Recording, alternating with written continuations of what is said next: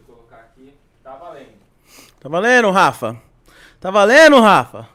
E aí, seus pestes de uma figa? Tudo bem com vocês? Estamos aqui de novo com nossas caras lindas, porém a minha tá cheia de espinha ainda, Rodrigo Santos.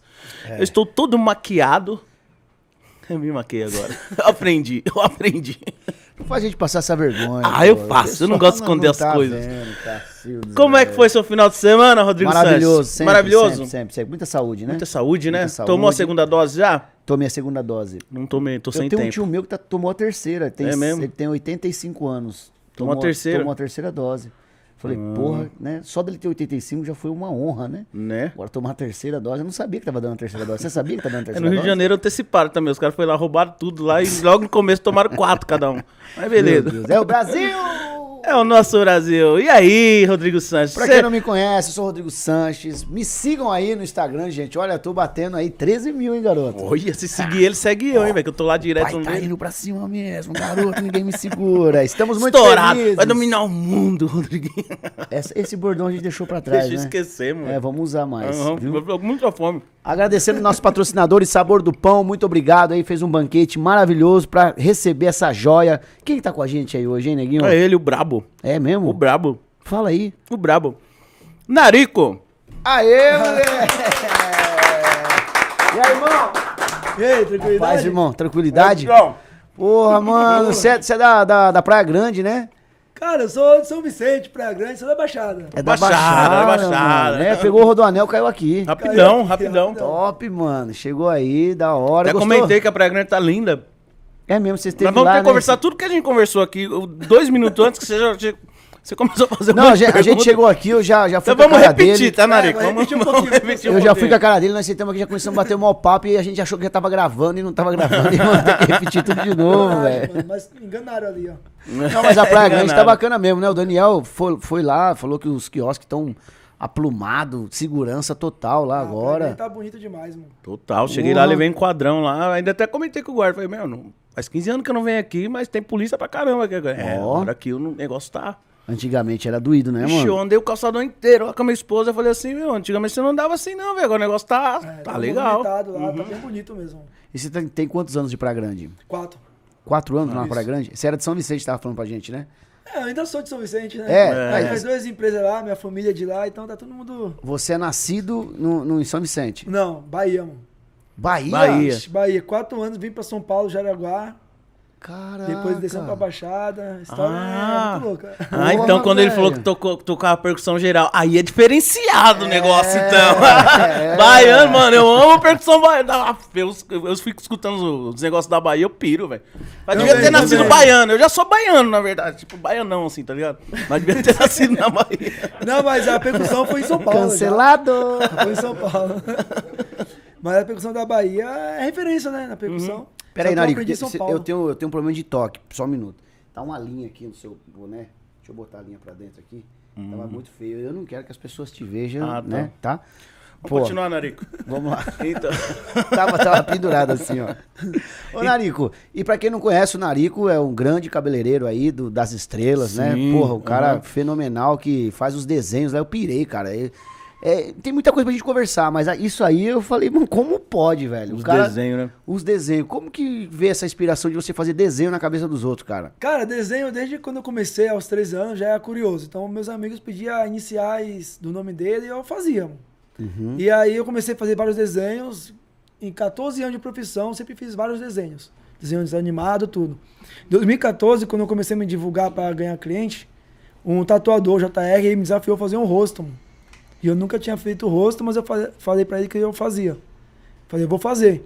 Então não vai fazer, eu falei, vou fazer. Fui pro salão, fiz um rosto torto, Aham. pirolho, mas eu fiz. Postei lá e falei assim, aí. Esse tipo Batoré, sabe? É, cara? eu falei, falei que eu ia fazer, eu fiz, saiu igual. Mas tá feito.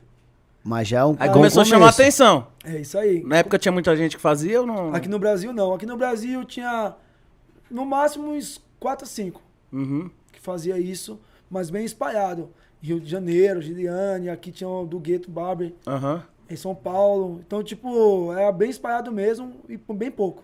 Eu faz... Meu, quando na época que eu tocava também, eu fazia uns desenhos. Tinha um- menino ali no Parque das Américas que fazia. O Fazia Beto. desenho no Beto. cabelo? Ah, mas tipo estrela, né? Não, mano, ele fazia tipo uns desenhos mesmo animados, assim tal. Ele... Batman, É. essas coisas. É, ele desenhava bem, velho. Mas nós ia na casa dele lá, ele fazia com a navalha, ficava bonitinho o negócio dele. Mas ele nunca abriu um salão assim e tal.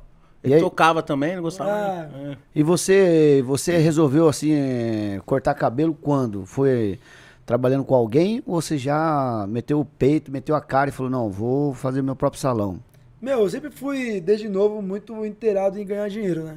Pinava pipa, fazia pipa pra vender, pra poder ganhar- comprar minhas linhas e meus outros pipa.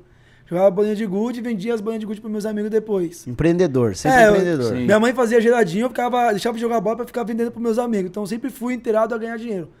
E num- numa situação, não passamos fome, mas numa situação bem difícil da minha família, onde meu pai estava acidentado no dedo com a, eh, com a maquita e minha mãe estava desempregada. Por curiosidade, minha irmã foi para passar final de, final de semana em casa. Por curiosidade, eu peguei a maquininha do meu cunhado, que é doméstica, para cortar o cabelo do meu sobrinho. Ela não deixou, fui na rua, captei um amigo lá. Entendeu? o Felipe, teste. a, a mãe dele, a dona Kátia, gost- eh, permitiu. E aí eu comecei, cortei um. Com uma dois, maquininha doméstica. totalmente... E por isso que eu faço e- o pezinho e, e lâmina na mão, né? Mão livre. E essa Porque na maquininha- hora não tinha navalha, então eu tive que me adaptar Sim. ali. Essa maquininha era do seu cunhado. Isso, Ah, o pezinho você não faz na. Na, Na navalha, não. Você faz com a lâmina na mão? Lâmina na mão. Caraca, isso eu Porque nunca tinha na, visto, não. na- é, no meu início Eu não tinha, não, não tinha ferramenta. É um improviso, eu tinha que me virar com aquilo. E aí me adaptei. Aí veio um, dois, três. Quando eu vi que tava o pessoal me procurando, comecei a cobrar um real. Fiquei um ano cobrando um real, aí Natal subiu Um pra Um dois. real, velho. E fazia Aí a fila, molecada. Nossa, mano. No Natal aumentou pra dois. Ó, É, já- aí já ficava o ano, outro ano todinho, depois no Natal aumentava pra três, e Aham. todo ano subia um real. Meu, virou piada. e, é, tinha uma, bastantes amigos que ficavam em frente de mercado tomando conta de carro. E aí era uma zoeira se alguém chegasse de cabelo grande em frente ao mercado. E aí, vai cortar o belão lá no narigão, é apenas um realzão. Ah, então, tipo assim, era tão barato que era vergonhoso os caras ficarem de cabelo grande, entendeu? Porque era só Que um real. Então, é, hoje tu- um cara cortava o cabelo. No dia seguinte ia fazer o pezinho, depois ele cortava o cabelo. Não, o slogan era, então, como a é que é? Cabelão. é, vai cortar o belão no narigão, apenas um realzão, tá ligado? Ah, moleque. Chupa Casa Bahia. Não, isso aí era rapaziada, eu ficava falando, zoando um com o outro, Ah. Pra poder o cara cortar o cabelo comigo, porque tava com um belão. E você cortando em casa ainda. Cortando em casa, no quintal de casa, beira do manguezal. Na época é, era banquinho e era aterro, né, de, de terra mesmo, não era de pedra. Aterro de terra e, e o banco afundava.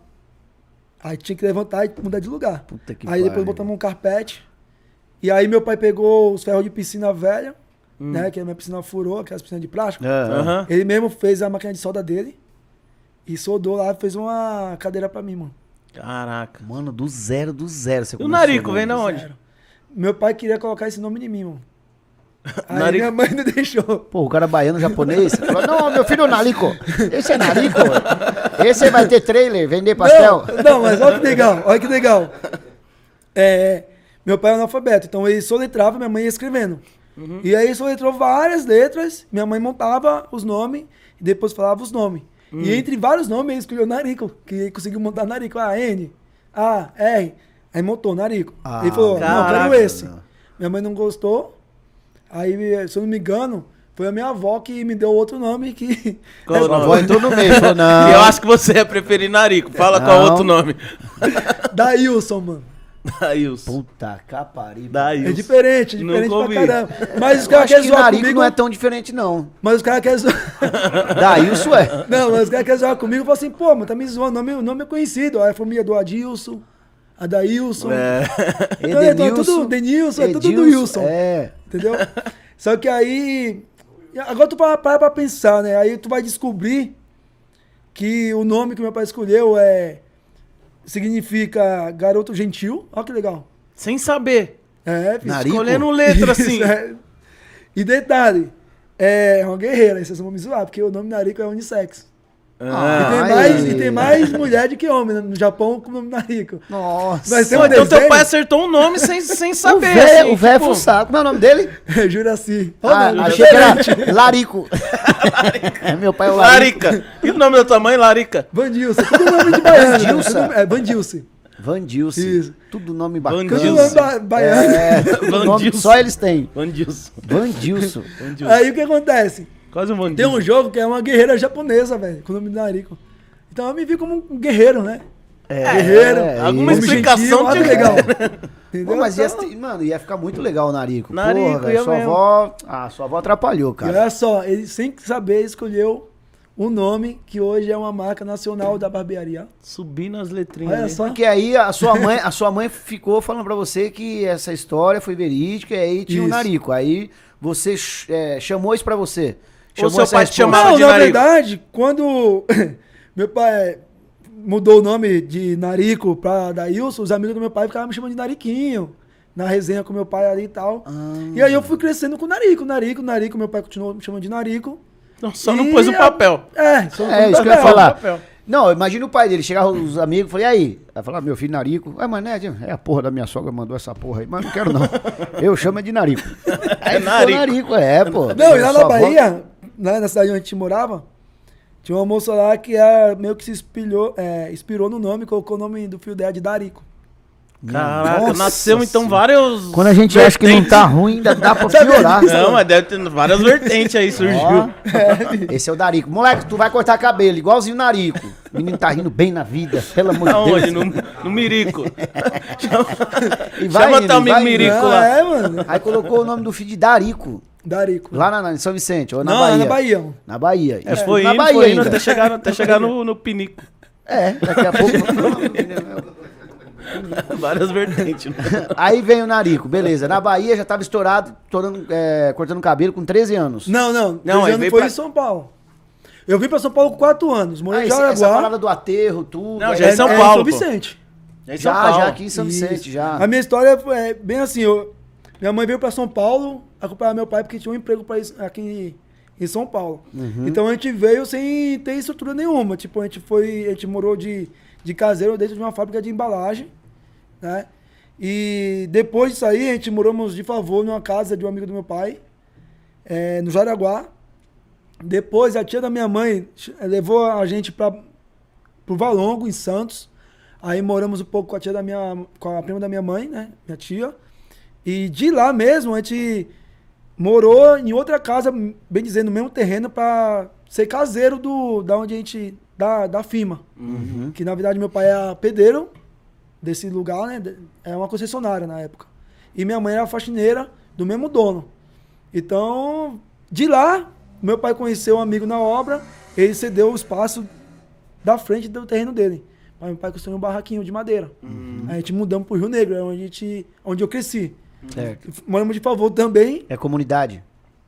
É, comunidade. Não, desculpa, antes de ir pro, pro Rio Negro, a gente foi pra Ponta da Praia. Bem em frente à praia mesmo, onde, é, onde tem um. é, de frente, onde tem um, a lojas americanas e o posto de gasolina. Certo. A gente foi caseiro ali de uma loja de veículo, que era do mesmo dono do Valongo. Depois a gente foi lá pro Rio Negro, né? Por causa, pro terreno desse amigo do meu pai.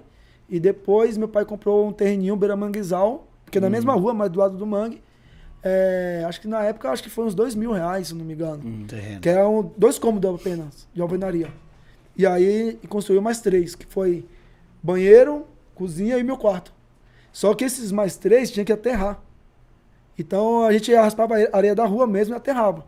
Só que quando a maré subia, tirava o aterro e o piso cedia, rachava. Caraca, velho. Então todo final de ano tinha que reformar a casa, mano. Tinha que, tinha que puxar os madeiretes pro lugar, tinha que aterrar de novo e fazer piso, porque a casa ia cedendo, né? Porque o- a terra não era firme. E você, filho único? Não, tenho uma irmã de 43 anos. Hum. 10 anos de diferença de mim. 10 anos. E aí vocês vieram pra cá, foi por conta do seu pai tinha arrumado um emprego, sua mãe de, de faxineira. Na época, a minha mãe veio até sem emprego. Ah, ela veio Ela foi, emprego. foi ter um emprego quando ela... Não, minto. Se eu não me engano, a minha mãe trabalhou na loja de embalagem. Sim. Na fábrica de embalagem. Trabalhou nisso mesmo. E aí você solto na rua, estudava.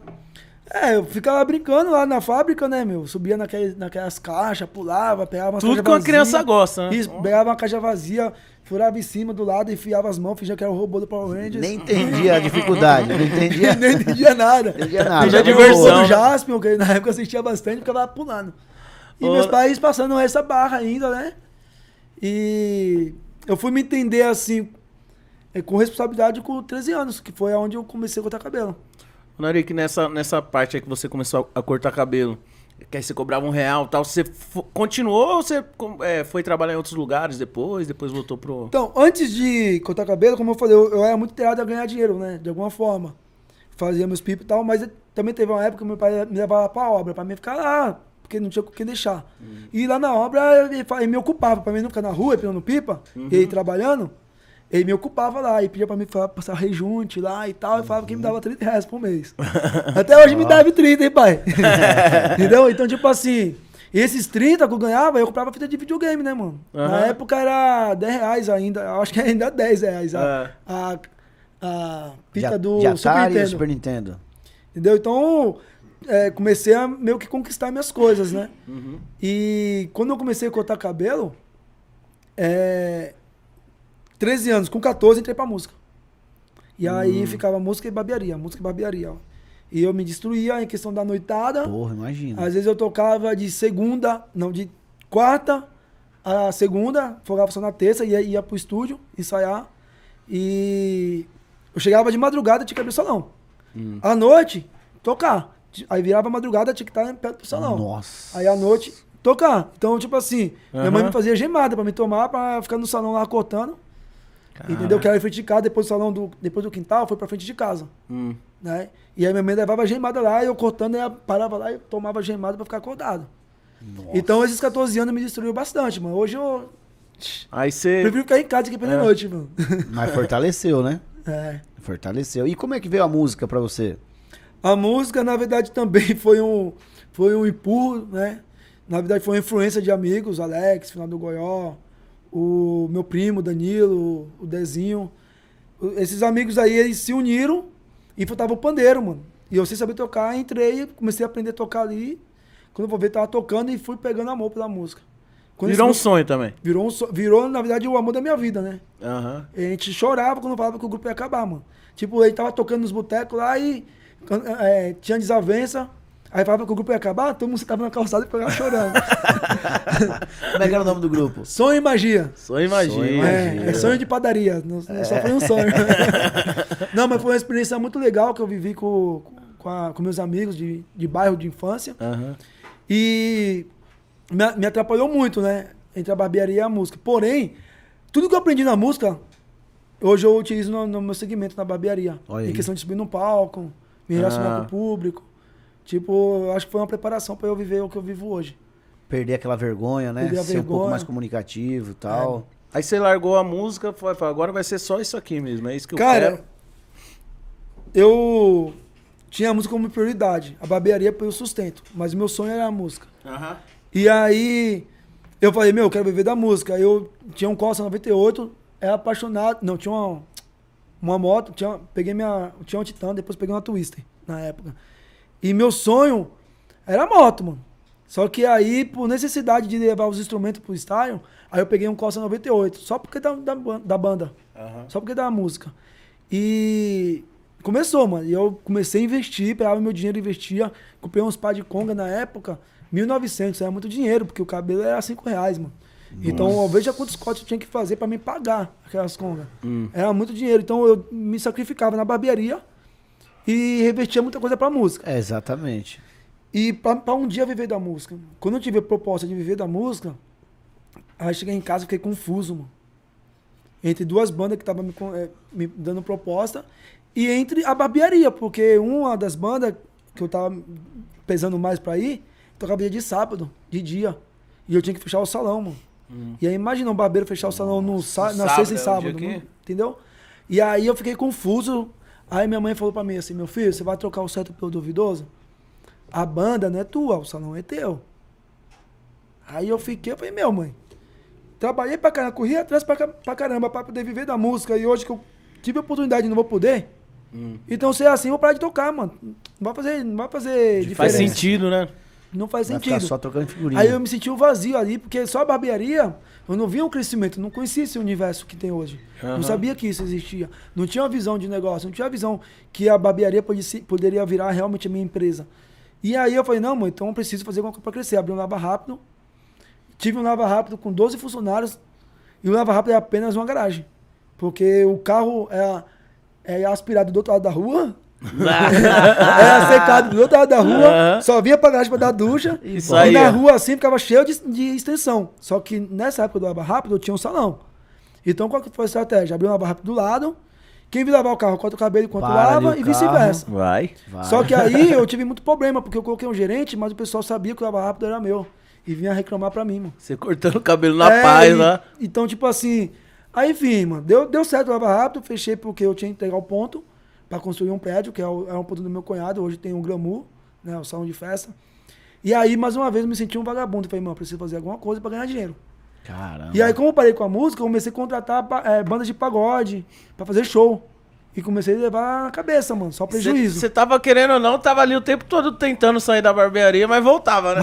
Tava mais ou menos Era o destino, né? Não, agora é lava rápido. Não, vai, é barbearia. Deus falava assim, é barbearia. É, porque filho. ele tava com aquela ansiedade Aham. de ganhar dinheiro rápido. E ele achava que a barbearia É, não era, não era o que. Não ia dar tanto dinheiro. É, É, aí o que acontece, meu? Eu peguei e fiquei no vermelho, mano. Fiquei no vermelho, aí eu tinha separado da minha esposa, tava solteiro, aí comecei a ir pra noitada, comecei a gastar dinheiro com os amigos, comecei é, a chegar tarde no, no- no- salão, perder o foco.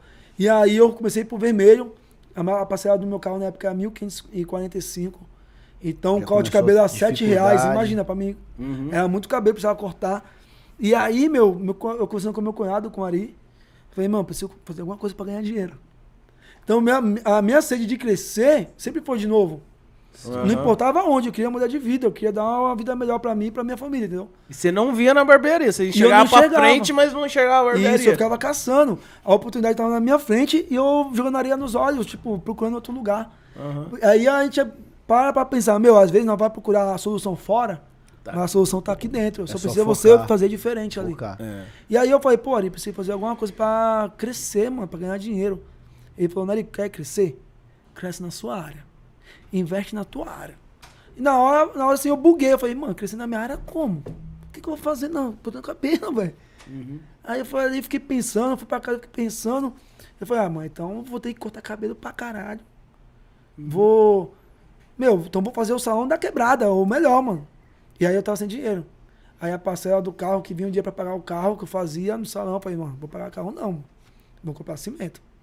Aí vinha a segunda parcela do carro, eu falei, não vou pagar o carro não, vou comprar o, piso. Uhum. Parcela de cartão também abandonei, falei, não, vou comprar gesso, vou fazer os móveis. Minha parcela do carro foi para nove parcelas de atraso.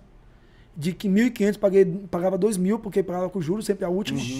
Tinha que ligar lá, pedir um novo boleto atualizado e pagar. E aí, meu, fiz o salão. Porcelanato, sanca, móvel Já pensou em fazer um negócio diferente. É, né? eu- meu, tipo assim, eu botei tudo no que eu tinha no fogo. O veículo, meu nome, o nome do meu pai, do cartão, Uhum. tudo de crédito. E eu falei, agora acabou o salão, né, mano? Já terminei. Eu lembro até hoje que quando eu entrei no salão pela primeira vez, depois que tava terminado, eu olhei pra ele como que eu estivesse olhando pra uma pessoa. Eu falei assim, meu, já te dei tudo o que você precisava, mano. Já te fiz, agora tá na hora de você me devolver, mano. Uhum. E com fé em Deus, você vai me devolver. Então, tipo assim.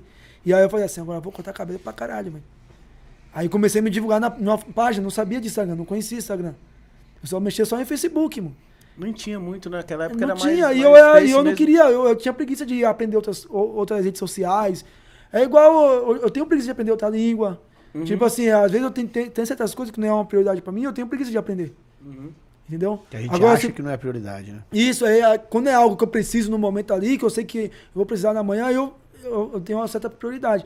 E aí eu não tinha prioridade para outras redes sociais. Os pessoal, ah, Snap, Instagram, eu não queria saber de nada, só, só o Facebook. Aí eu fiz uma página para divulgar, para captar cliente, porque eu queria cortar cabelo pra caralho. Eu falei assim, eu vou crescer como? Cortando cabelo pra caralho. E aí eu fiz uma página para me divulgar, para ganhar cliente. E para chamar atenção, comecei a fazer bastante desenho. E de graça, porque desenho nem todo mundo quer. E quando uns querem, é um desenho tão difícil que os caras também não pagam o preço. E leva tempo, E né? pra às vezes tu lá. faz ali em troca de nada. Tu perdeu um tempão ali, mano. Aham. Mas mesmo assim eu fazia pra poder ter conteúdo pra postar. Foi onde aconteceu. Comecei a divulgar muito desenho. O tatuador me desafiou, o JR, um amigo meu, desafiou a fazer um rosto. Eu fiz esse rosto, repercutiu, tava torto, mas repercutiu. Me motivou eu fazer outro rosto. E aí eu fui melhorando. Aí eu fiz Danilo Gentili, Marcos Mignon, Nego do Borel na época. E aí eu comecei a fazer vários rostos, rostos Quando- e repercutiu. Aí eu fui pra 25 mil seguidores na página, Olha sem ter Instagram. isso. E quando, quando você viu assim que, que, meu, você começou a postar lá, começou a, a aparecer, né? Você fazia um trampo difer- diferenciado. Quando que você viu assim que falou, porra, tem um pessoal me procurando aqui que tá chamando a atenção. Acho que agora Não, na verdade, é, eu nem vi foi natural. assim. Ah, tem pessoal ali, eu vou lá, não. Na verdade, eu tive uma proposta de, de ser instrutor de um instituto de, de formação, né? Profissionalizante. Só que aí eu tinha um trauma já. Eu, eu acreditava que minha voz era feia, era zoada. Uhum. Entendeu? E tipo, algumas pessoas até elogiam a minha voz e eu acho que tá zombando. Fala, mano. Aham. Acho de boa. Não, É, eu acho que acho tá zoando, hora, velho, que minha voz é feia. Não, a voz não é Porque legal, eu cresci O narico com- é bacana. Não, porque eu, cre... eu cresci acreditando que minha voz era feia, mano. Porque o pessoal chamava eu de pato rouco na escola. E aí de pato rouco, ai, patinho feio, tá ligado? Aí Pegava já tudo vai, né? pato, Já pato. apela, né? E aí eu, eu passei a acreditar que minha voz era feia, era diferente. Como é que você com a voz feia vai ser palestrante, mano? É. E aí é, eu passava os instrumentos na- na- com as bandas, mas eu não passava o microfone, que eu tinha vergonha. Olha isso. Então, tudo isso aí. Aí eu falei, meu, e agora como é que eu vou ensinar? Como é que eu vou falar? Aí te- teve minha segunda oportunidade. A minha primeira foi meu cunhado falar pra mim, quer crescer? Cresce na, na sua área. Então, pra mim, isso foi uma oportunidade. Porque muitas pessoas acham que a oportunidade é você dar algo pra pessoa, ou dar um emprego, ou dar um casa, um carro. Mas uma palavra as pessoas desdenham e acham que não é oportunidade. Pô, você tem uma oportunidade de ouvir uma pessoa que quer o teu bem, velho. Vai de você abraçar a ideia ou não. Vai de você achar que a a oportunidade é pequena, você lapida ela e fazer ela ser grande, entendeu? Então, tipo assim, a oportunidade que eu tive foi ouvir meu cunhado. Às vezes a oportunidade não é te dar dinheiro, né? É um, Um direcionamento. abrir seu olho, né? Ó, eu, eu falo que todo mundo tem oportunidade na vida. A pessoa fala, ah, todo mundo, Eric, e lá na quebrada lá, e lá que é carente, e lá que ninguém olha. Mas a oportunidade não é só você ganhar algo. Eu acho que todo mundo, até quem, até quem mora em situação de rua, tem uma oportunidade. Sim. Não é possível que uma pessoa vive anos na rua e não teve ninguém que chegou para dar um conselho. Eu, eu acredito que a oportunidade Nem que seja assim, conselho. né? Vamos começar por um albergue, um albergue, ó, vamos te dar um curso. Entendeu? Então tem que ter um interesse, a oportunidade vai aparecer. Eu, eu, momento. eu sou prova viva. Primeiro passo, Eu tava no né? aniversário do Aloy, que tá aí nos assistindo. E aí chegou um- uma, uma pessoa que tava em situação de rua há pouco tempo, porque da pandemia, perdeu o emprego, começou a, a tretar com a mulher, brigou com a mulher, de- aí saiu de casa pra deixar a casa pra filha, porque tinha filho com a, com a mulher dele. E aí, meu, eu fiquei assim, era açougueiro profissional, e aí eu saí lá fora e passou lá pedindo comida. Aí eu fiz um, um, uns hot dog, que tá na festa do Jorge Aloy, e aí eu fui lá levar. Nesse que eu fui levar pra ele, mano, eu cheguei pra ele e, e comecei a conversar com ele, mano. Falei, quanto tempo tá nessa vida? E, pô, tô há três meses, mas por quê? Pô, tretei com a mulher, mas. É, porque da pandemia, perdeu o emprego, aí começou a desgastar. Eu falei, tá, e você usa droga? Ele só o álcool. Aí eu falei assim, por quê? Aí ele começou a chorar, mano. Ele começou a chorar. Eu falei, não, não precisa nem falar, velho. Vai dizer que você procura a, a, a, a, se enganar o álcool, a enganar a fome através do álcool, a enganar o frio através do álcool. Ele balançou a cabeça e falou que sim. Ou seja, mas eu dei uma oportunidade pra ele. Eu, eu peguei o contato, passei pra ele, né? Tá ali que não me deixa mentir. Falei, me liga, mano. Vamos lá, boa, me liga. É, eu, eu sou barbeiro, quero que tu vá no meu salão, não vai cortar o cabelo, não vou trocar uma ideia. E eu vou te ajudar. Ele não ligou, velho. A oportunidade Entendeu? apareceu. Então, tipo assim, eu- o que eu queria fazer com ele? Eu queria ajudar ele a tirar os documentos dele que ele tinha perdido. Ressocializá-lo, né? É, tipo assim, pô, vou fazer um corte no cara, vou trocar uma ideia, pá. Ele tava com a mente meio é, bagunçada, precisando se vingar da esposa e tal, que tava morando na rua, porque a esposa colocou outro cara dentro de casa depois que eles saíram. Então ele já queria, sabe, mano? Eu falei, vou trocar ideia com o cara, vou chegar nele, vou cortar o cabelo dele, vou trocar aquela ideia, vou perguntar novamente o que ele já tinha me falado lá na- nesse momento, que ele tava na calçada, eu sentei do lado dele na calçada. Entendeu? Saí da festa do, do Jorge e fui lá conversar com ele. E aí, eu falei, vou perguntar novamente o que, que ele precisa, né? Perguntar novamente do documento que ele já tinha me falado. Mas no outro dia, Porque já tava meio coisado. Eu ia perguntar de novo. Ele fala, ah, preciso do documento. Não, vamos lá, vamos tirar. Pra você, pra mim ter, fazer uma indicação sua para um emprego, você precisa ter uns documentos. Então o primeiro passo é os documentos. Ou seja, quantas pessoas dessa Não tá, não tá esperando isso. não tá esperando isso? E quantas pessoas que vivem em situação de rua, às vezes tem isso, entendeu, velho? Só que as pessoas não querem isso, as pessoas elas querem, às vezes, que você chegue lá com dinheiro, ou chegue com a casa. Então eu vejo a oportunidade, mano, de diversas, de diversas formas. Vejo a oportunidade até com a palavra, velho. Sim. Entendeu? Então a primeira, parada- a primeira oportunidade que eu tive foi ouvir meu cunhado. A segunda foi ouvir o Luizinho, que crescemos ali junto, ele é bem mais velho do que eu, assim, mas é, me viu pequeno, crescemos no mesmo bairro. E eu, até hoje ele é meu assessor, mano. Entendeu? Eu falei pro Luizinho, eu falei, meu, me chamaram pra dar aula. Vai, mano. Eu falei, não, mas, pô, mano, tá louco, não sei nem como começar, tem uma voz rouca, mano, tá louco, vou gaguejar. Ele, mano, vai, pensa no crescimento. Você vai deixar de ser o simples barbeiro do bairro e vai se tornar o instrutor. Instrutor, Aí eu falei, professor. caraca, velho, verdade. Aí eu fui, eu simplesmente me lancei. E nessa experiência da vida, nessa passagem, eu aprendi, mano, que nós temos que jogar o chapéu e buscar. Mas, Narico, eu não sei onde vai cair. Dane-se, joga. Depois você vai se virar e vai, e vai achar e vai trazer de volta. Porque as pessoas ficam esperando ver onde o chapéu vai cair e às vezes não descobrem onde o chapéu vai cair e nunca se lança.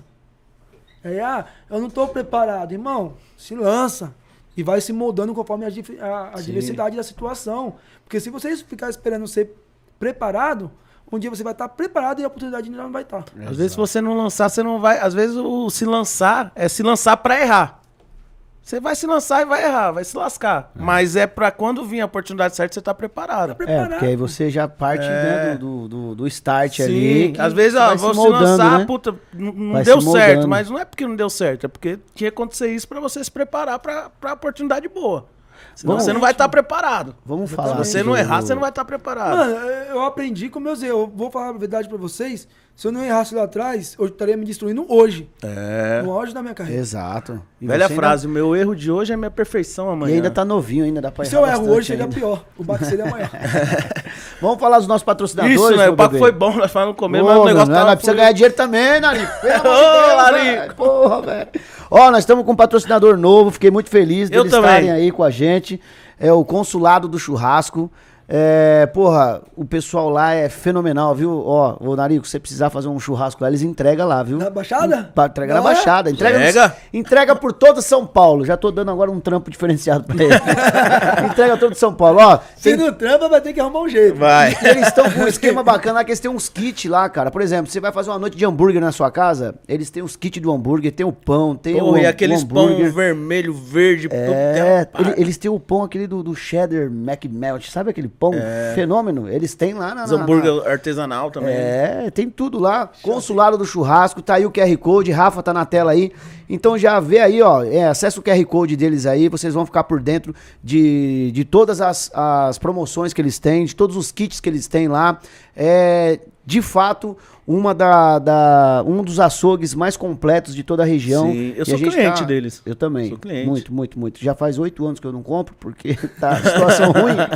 Não tô fazendo churrasco em casa. Mas E tem os que eu- kits feijoada também deles lá, né? tem kit feijoada, tem kit churrasco, tem kit hambúrguer, tem, tem tudo que é. Tem kit cunhado. Vai lá que você vai saber o que é o kit cunhado. Sabe aquele cunhado que vai na sua casa e fala: Ah, vou levar só o carvão, o resto é pra você? É, tem lá o kit cunhado, é. Você passa lá e já, já faz a sua compra. Tem também o sabor do pão. Sabor do Pão, que é nosso parceiro desde o início, né? Isso. Desde o início, a, a Sabor do Pão é nosso parceiro. Traz essas coisas gostosas pra. Ô, Narico, depois tem um bolo de, de milho ali, que era pra estar aqui pra você experimentar. É. É, o, é sensacional. Esse aí eu indico pra todos os convidados que vêm, velho. Não tem erro. Não tem como não gostar. Tem como não gostar. Se você não gostar, você faz um desenho na cabeça do Rodriguinho. Tem Ah, cabelo aí? legal. tem, tem aqui. Eu, Tem. não, eu sou A possibilidade é zero de sair desenho. Ele vai gostar. Ah, Tá é, achando estranho gostar, ali, tá? gostar. Tem uma. Não, aqui, Eu tô aqui, vendo ali um espaço É. vago ali. Tem duas coisas que eu tenho, é beleza e cabelo. Eu vou mostrar depois. E a Sabor do Pão também trabalha com delivery. Aqui a padaria trabalha com delivery. Se você tá na tua casa, não precisa mais ir na padaria. Você liga lá, o motoboy leva o pãozinho, leva. Muita só comodidade. chamar. Não, não tinha isso antigamente. Aí Não pegar tinha. aquela filinha lá básica, né? É. E essa. E o quê? Os panetones, é. Já tá vendendo os panetones também. Tá acabando o ano já, velho. O ano Tá passou, a acabando, gente velho. nem viu. Tá acabando o ano. Os Acabou. panetones da Sabor do Pão eu não experimentei ainda, mas eu tenho certeza que é uma é delícia. Eu nem preciso experimentar. Ah, eu experimentei o de chocolate. Nossa senhora, é trufado, hein? E ficou aqui, velho. Ficou aqui uma semana. Eu, eu escondi, ela trouxe um só. Aí eu escondi. Aí passou na outra segunda-feira, o Renato achou. Ele falou, é, você escondeu? Eu falei, não, não escondi não. Aí peguei, escondi de novo, levei. Comi, que delícia, cara. Você é louco, fenomenal, muito bom. E a Sabor do Pão fica aqui na Avenida da Saudade, certo? E eles estão em reforma também, tá fazendo uma padaria linda que a cidade merece. Então entre aí no QR Code, acesse e fique por dentro das promoções, certo, Rodrigo? Ah, se Santos? você comprar o, o panetone ou o chocotone, eu vou dar uma dica pra você. Coloca 10 segundos a fatia do panetone ou do chocotone, 10 segundos no micro-ondas. Ele dá aquela derretidinha malandro, Eita. fica quentinho. Moleque, Eita! é bom demais. Vibe Solution. Vibe Solution é a solução para o seu transporte. Você que é executivo, você que é aí dona de casa, você que é trabalhador, tá precisando é, se locomover com segurança, com comodidade, com conforto, é Vibe Solution. É isso? É, moleque, vem com nós, papai. E se você quiser se tornar também um patrocinador, estamos de portas abertas, tá certo? A partir da semana que vem estaremos aqui com o nosso patrocínio do Narico. As melhores formas de cortar o seu cabelo. Ah, hã? Passa aqui pro assessor. Aê, moleque. Vai, vai, vai Aonde, desenrolando. aonde, aonde, para, onde a gente parou, Narico? Desenrola a resenha que eu já volto. Nem lembro onde a gente parou, tava bom o negócio. Eu queria pegar esse mesmo. Bug, buguei, buguei, buguei. Tem uma pergunta? Mande. Narico, estão perguntando, Patrick de Souza perguntando, se você mora perto do MC Cauã e quanto tempo você o conhece? Pô, conheci o MC Cauã em 2014. E. É, morava perto quando ele tava na Baixada, né? São Vicente pra Santos ali é do lado, mas agora ele tá em Atibaia. É, subi na casa dele umas três vezes apenas. Depois que ele mudou. E uma outra pergunta do Patrick também, qual, qual o tipo de dificuldade que você teve... Não, peraí. Qual a, maior dificuldade que você teve num tipo de corte de cabelo aí? Maior dificuldade, mano, é toda vez que eu vou atender atleta, dependendo do hotel, se for hotel romântico, que é onde não tem iluminação, né? É apenas luz de cloica e fica escuro. Então, tipo, a gente tem que se virar com o que tem ali nos 30. E a preocupação pós-corte é maior ainda, porque os julgamentos da barbeirada é complicado. O pessoal não quer saber onde você cortou, como e quanto tempo você tinha pra cortar e só sabe apenas printar foto, criticar, julgar e. Então, eu que rola isso eu- aí, ô Narico? As corne- os cornetão do, do, Rola do- do bastante, meio, é mesmo? bastante. Caraca, velho. Tem uma página de barbeiros, mano, no Facebook mesmo? que, mano, tu posta um corte le- legal lá, ninguém curte.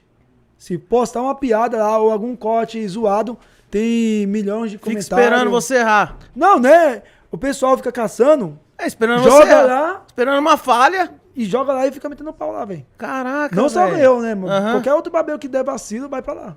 Porra, não sabia disso É, não. tem. Pensei que cada um cuidava da tua vida. Porque o negócio- Nada. É a, a, a barbearia é- tem um ego muito grande, mano. É mesmo. É um querendo ser melhor do que o outro. O orgulho também é muito alto. Uhum. E, querendo ou não, acaba atrapalhando bastante o crescimento. Entendi. E atrapalha, na verdade, é, muitos barbeiros ser ajudados. Por quê? Porque esses militantes acabam atacando né, quem tá lá em cima, Aham. que às vezes depois o cara fala assim, mano, tô cansado desse pessoal que tá criticando, só me dá pedra, não me ajuda. E aí a pessoa muda o comportamento e depois vai falar que a pessoa tá metido, Ah. que a pessoa tá mala. É. Mas não é, que às vezes tudo também cansa, entendeu, velho? Ô, Ô, Narico, e as barbearias mudou muito, né? Tipo, acho que da época que você começou pra cá. Hoje em dia tem muito e aí começou a, a- as barbearias ter mesa de sinuca tal. Então deu uma so- so- sofisticada grande, né? Deu, deu. 2014 pra cá, meu, posso falar com toda a clareza do, do mundo. É, 2014 eu conheci o Tafarel, o Arnaldo, os mil lá do, da Baixada Santista mesmo, né? E aí depois que eu conheci eles, ficamos num grupo de WhatsApp, conheci o Eduardo Mida aqui de São Paulo, o Gil Black, através do, do Mida e falava bastante do seu Elias lá em BH. Então, ou seja, é, é, depois dessas épocas aí, isso aí eu tô falando dos caras assim que era mais referência naquele, naquela época, né? Porque ainda abaixo desses caras que já tinha nome na época, existiam muitos outros também, né? O pessoal fazia manifestação lá no Rio de Janeiro, interior de São Paulo, todo mundo. Então, tipo assim, meu, a barbeirada se juntou legal lá no Rio. Na época, o Creito, o Barbershop tava lá, a Giliane, né? Sempre tava lá levantando a, ban- a bandeira, a madrinha dos, dos- a madrinha dos barbeiros, a Érica. Então, quem sabe da história mesmo, do início, entendeu? Vou falar a real. É, esses que eu citei sabem, e alguns outros. É, e eu, mano, graças a Deus eu precisei tudo isso aí, pra mim é uma honra. É, e tá lá no início, quando eu estava levantando a bandeira, antes de tudo isso ser moda, entendeu, velho? Porque hoje, tá- como é que tá a barbearia? Hoje tá- tem muitos caras que tá indo pra, pra barbearia como segunda opção, ou pra ganhar dinheiro, porque fica crescendo o olho no barbeiro aí que tá evoluindo, e não tá por amor. Então, muitas pessoas assim tá bagunçando, mano. Tá bagunçando e, e, tá, e, e tá querendo menosprezar a quem já estava. Tipo assim, mais mano, faz o teu. Se tá legal, continua. Mas, não, mas respeita quem tava lá atrás, mano. Porque se você entrou hoje porque a barbearia tá em moda, a culpa foi de quem tava lá atrás, mano. Entendeu? Então, tipo assim, é, hoje a barbearia, velho, ela tá muito bagunçada. Eu acredito que para poder parar com essa bagunça, precisa ter mais formalidade. Precisa. é, o próprio governo mesmo poderia é, exigir alguns parâmetros, é, algumas regras, e tipo assim, só vai abrir salão quem concluir o curso e ter o certificado de profissional. Tem o básico lá, né? Um ba... um- Tem que ter, velho. Aham. Porque tem muita, mu- muitas, ah, muitas pessoas que estão se aventurando. E eu sei que não vai ficar, mano. Só tá se aventurando ali, tá ligado? Pra Mas aí- bagunçar tudo mesmo. Mas aí você não acha que tem um- uns naricos da vida assim? É, eu ia falar agora, que não tem condição. tem- Então, mas essas pessoas tem que não, futuro. essas pessoas que não têm condição, mano, eu até entendo, mano, porque eu também já não tive condições. Entendeu? E eu sei que todo mundo precisa também de uma- um início de uma oportunidade. Mas existem outra, outras fontes de você conseguir isso. Uhum. Existem é, condições de você fazer cursos, mano, e, e- e, de repente ser até próprio é, gratuito mesmo, entendeu, Uhum. velho? Existe, existe fontes dessa. Hoje o governo, ele. Não, tem algumas te dá? ONG que ajudam também, entendeu, Dá velho? umas ONG, né? Tem, tem algumas. Aquela coisa do correr atrás também, né? É, mas tipo assim, como eu e muitos outros que iniciou também sem essa formação, mas iniciamos é, de, uma, de uma de certa maneira colocamos em prática e respeitando. Hoje em dia a pessoa não está respeitando. Então, se você não brecar, que fosse eu começar hoje mesmo, poderia ser brecado. E se me brecasse lá atrás, e se fosse da minha vontade, eu ia ter que correr atrás, velho. Eu ia ter que correr atrás. Entendeu? Eu sempre, como eu falei pra você, eu sempre corri atrás, na música, de outras coisas. Se fosse sonho mesmo de eu ser barbeiro, mano, lá atrás, eu ia ter que me virar, mano. Porque, querendo ou não, é uma fonte de. é uma maneira de ajudar algumas pessoas, mas de, de, outra, de outro lado, mano, bagunça, mano. O empresário, cara, que tá investindo fortuna pra manter sua barbearia em pé, sua empresa em pé, entendeu? Aí vai, eu vou lá no seu lado, abro, entendeu? Sem custo nenhum, porque eu não, não, não sou é, legal perante a lei, jogo o preço que eu quero e, e ferro você que tá ali se matando pra poder construir, entendeu? Sim, sim. Então, Acho atrapalha. faz isso, né? atrapalha o sistema. E, e em cima disso também entra um pouco da desvalorização. Porque o, o, onde entra um pouco da, da- desvalorização? É as pessoas, os clientes achar assim, ah, mano, corta meu cabelo. Mano, não é corta cabelo, velho. Eu sou um profissional da área da beleza. Se eu corto o teu cabelo, eu tenho uma especialidade. Eu estudei pra isso. Então o valor é X. Então a pessoa tem que entender, a pessoa que tá procurando um corte de cabelo tem que entender, mano, que não tá procurando pela porco que quer pagar o valor que quer. Porque tem cliente que quer pagar ó, 10 mangos, 15 mangos. Não, mano. É 20, é 30, é 50, é 100. O- quando o, o profissional ele tem, é, se capacitou para aquilo, ele tem mais autoridade para falar, não, mano, não é assim. E se a gente fazer uma manifestação na barbearia, como já está sendo feita, mostrando nossos valores, a gente não vai ver mais apenas como um cortador de cabelo, e sim como um profissional. Exatamente, né? Entendeu? Então, Como uma tipo, empresa, né? Como. Entendeu? Então, é- é- tem muitas coisas que tem que ser vistas. Sim. Se uma pessoa não tem condições, entendeu? E quer aprender, existem outras formas de, de aprender. Entendeu? Eu, eu acredito que várias vezes eu já dei oportunidade para pessoas que não tinham condições de fazer um curso e eu treinei, coloquei na minha equipe, Sim. entendeu? Mas foi tudo formalizado. Não é bagunçado. Então, assim, o problema que hoje eu acho que deveria vedar um pouco isso, não é porque para vedar as oportunidades, mas para poder botar limite, mano. Sim, sim. Porque tá bagunçando, mano. Tá bagunçando. Imagina É você. cada esquina tá, tá lançando. uma Não, e barbearia. tipo assim, se é um barbeiro que abre na, na esquina pra ser barbeiro porque ama, beleza, mas é barbeiro que vai ficar aí apenas um pouquinho de tempo. Vai te ferrar, depois ele vai fechar, mano. Ele só a- abriu só pra te ferrar, velho. Tipo assim, Não, não tem, não tem uma vocação. Tem que seguir um padrão, você tá falando, né? É, eu acho Vamos que... seguir um padrão. Meu, porque se você impõe um certo investimento para aquilo, só vai fazer quem quer. Sim. E você tem lá na, na sua barbearia é, pessoas que trabalham pra você, barbeiros que trabalham pra você? Tenho. Eu tenho três na, na comunidade e tenho quatro na, na unidade do centro. Você tá com, tá com duas unidades. Isso. É. É, tô com duas unidades, tenho uma escola em Ribeirão Preto de formação Uhum. e até ano passado eu tinha na França, né? Ô, Narico, então, vamos, vamos, vamos chegar aí. Calma, filho. Você não viu nada ainda. Nada. Vamos chegar. Lá atrás, lá, quando, quando apareceu o primeiro, você fez o primeiro famoso. Quando, quando você viu assim, porra, mano, agora eu acho que vai começar a abrir por- portas pra, pra outros lugares. É, eu ia perguntar, na verdade, como que, é- como que surgiu o primeiro famoso e qual foi esse primeiro famoso? De que maneira ele surgiu e quem foi ele? Então, eu tenho um amigo chamado Alan, né, mora no Quarentenário, e ele é sobrinho do Big Black, segurança do Ney. E na época, em 2014 também, ele já tinha amizade com o Léo da Baixada. Então ele me fez uma indicação pro Léo. O Léo viu meus trabalhos, tá, me chamou. Quando eu contei do Léo, fiquei contando do Léo toda quinta-feira. Aí depois veio o Cauã. Fiz aqueles haha do Cauã, fã clube do Cauã. Aí na, na, na Baixada já começou Então, e o fã clube do Cauã, que principalmente de São Paulo, descia pra cortar lá com você. na Baixada pra contar, fazer o haha comigo lá. Caraca. Então o fã clube dele se manifestava muito forte Aham. e ajudou bastante a repercutir meus trabalhos. É, depois o Lon também, né? Eu fiz até uns cortes diferentes no Lon, uns skins legal, repercutiu bastante. É, Nego Blue, Gondizia. Na época o pessoal voando, né? Voando, tava, Tava voando, voando. tava em alta. Tava E voando. aí foi um falando pro outro. Foi, aí, eu, aí, eu cheguei, aí o Bill G3 desceu na Baixada, foi lá conhecer meu salão, contou comigo lá. Depois me chamou pra, pro Guarujá no final de ano, atendi ele, o, Gon, o Conde, o Nego Blue, conheci E, lá. e nisso você já tava enxergando, tipo assim, porra, vou ter que colocar a cabeça no lugar que daqui pode. Não, na verdade. Ou eu- não, você não, tava- na, na, na verdade, mano, é, era mais por, por realização pessoal. Tirando onda, Sim. né? Porque, tipo assim, mano, atendi o cara, pô, que da hora, mostrava pros meus amigos, falei, mano, Aham. que da hora. Eu, eu não tinha ainda a visão do negócio, aonde isso ia me, me- o que isso ia me proporcionar.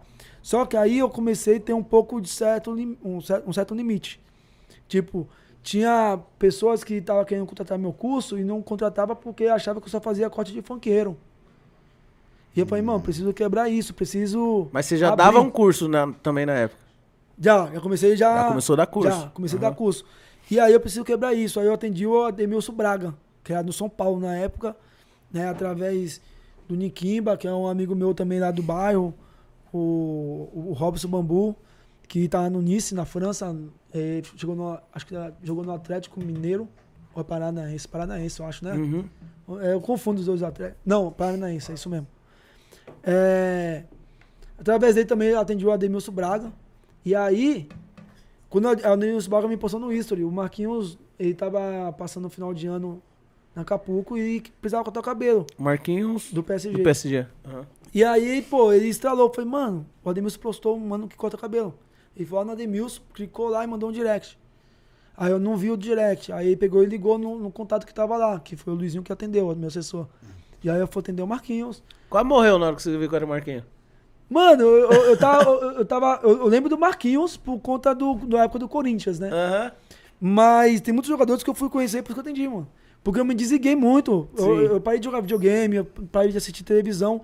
Então eu me desliguei muito. Então eu não conseguia acompanhar. Aham. Mas na hora que você viu que era o Marquinhos do PSG, você já. Então, velho. Tipo assim, eu falei, caraca, mano, Aham. não sei explicar, mano. É tipo, mano, é, é mais um.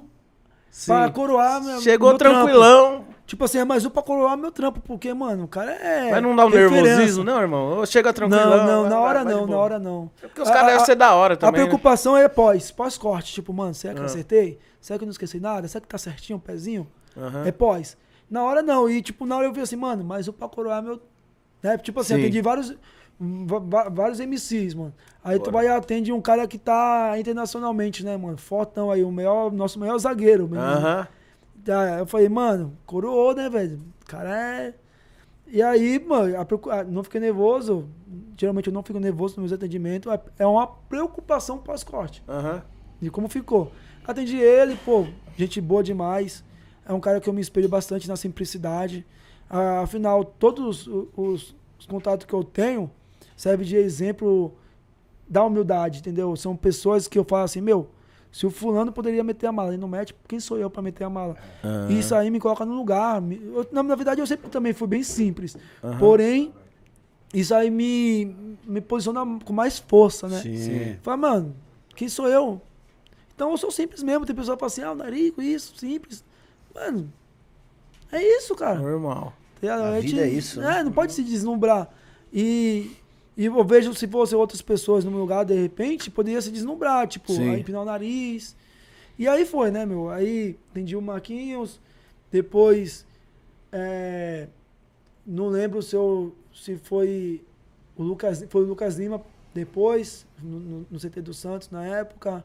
Tive a oportunidade também de atender o Gabigol.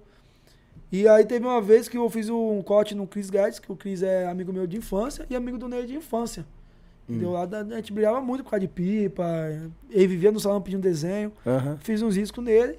Aí ele tava com o Ney, o Ney gostou e falou, pô, mano, tu vai vir aqui em casa amanhã? Ó, hoje, ele foi no dia seguinte. Tu vai vir aqui em casa hoje? Aí te ligou? Não, ele falou pro Cris, pode vir aqui em casa hoje? Pô, então traz o menino pra riscar meu cabelo. Aí o Cris me ligou. Aí você quase morreu. Aí, não, tipo assim, velho, na moral, Não é possível, não. Hora... eu, eu já tava meio que prevendo, sabe? Ah, você vai chegar. Porque, Tava tipo assim, pô, o. Cris, amigo meu ali próximo. Eu tava com amizade com o Big também. Você não falava pro Cris? Fala com o Ney lá. Não, não, nunca fui de Calma, pedir, de mano. boa. Pra, pra nenhum eu nunca fui de pedir, Aham. sabe, mano? Porque eu penso que antes de mim tem alguém lá. Sim, E quando eu peço, mano, eu Você sinto pode que eu tô tirando. invadindo o, espaço de outro. top. Entendeu? Então, tipo assim, eu não, graças a Deus, sem demagogia nenhuma. é, se algum deles ouvir, eles vão saber que eu realmente é, é verídico, que eu nunca pedi pra cotar, entendeu?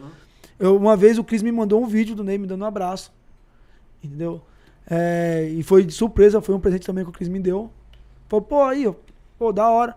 E eu fiquei bobão, mano, pro vídeo. Fiquei bobão. Então, tipo assim, veio um vídeo antes. eu- o, o Cris, pô, tava ali.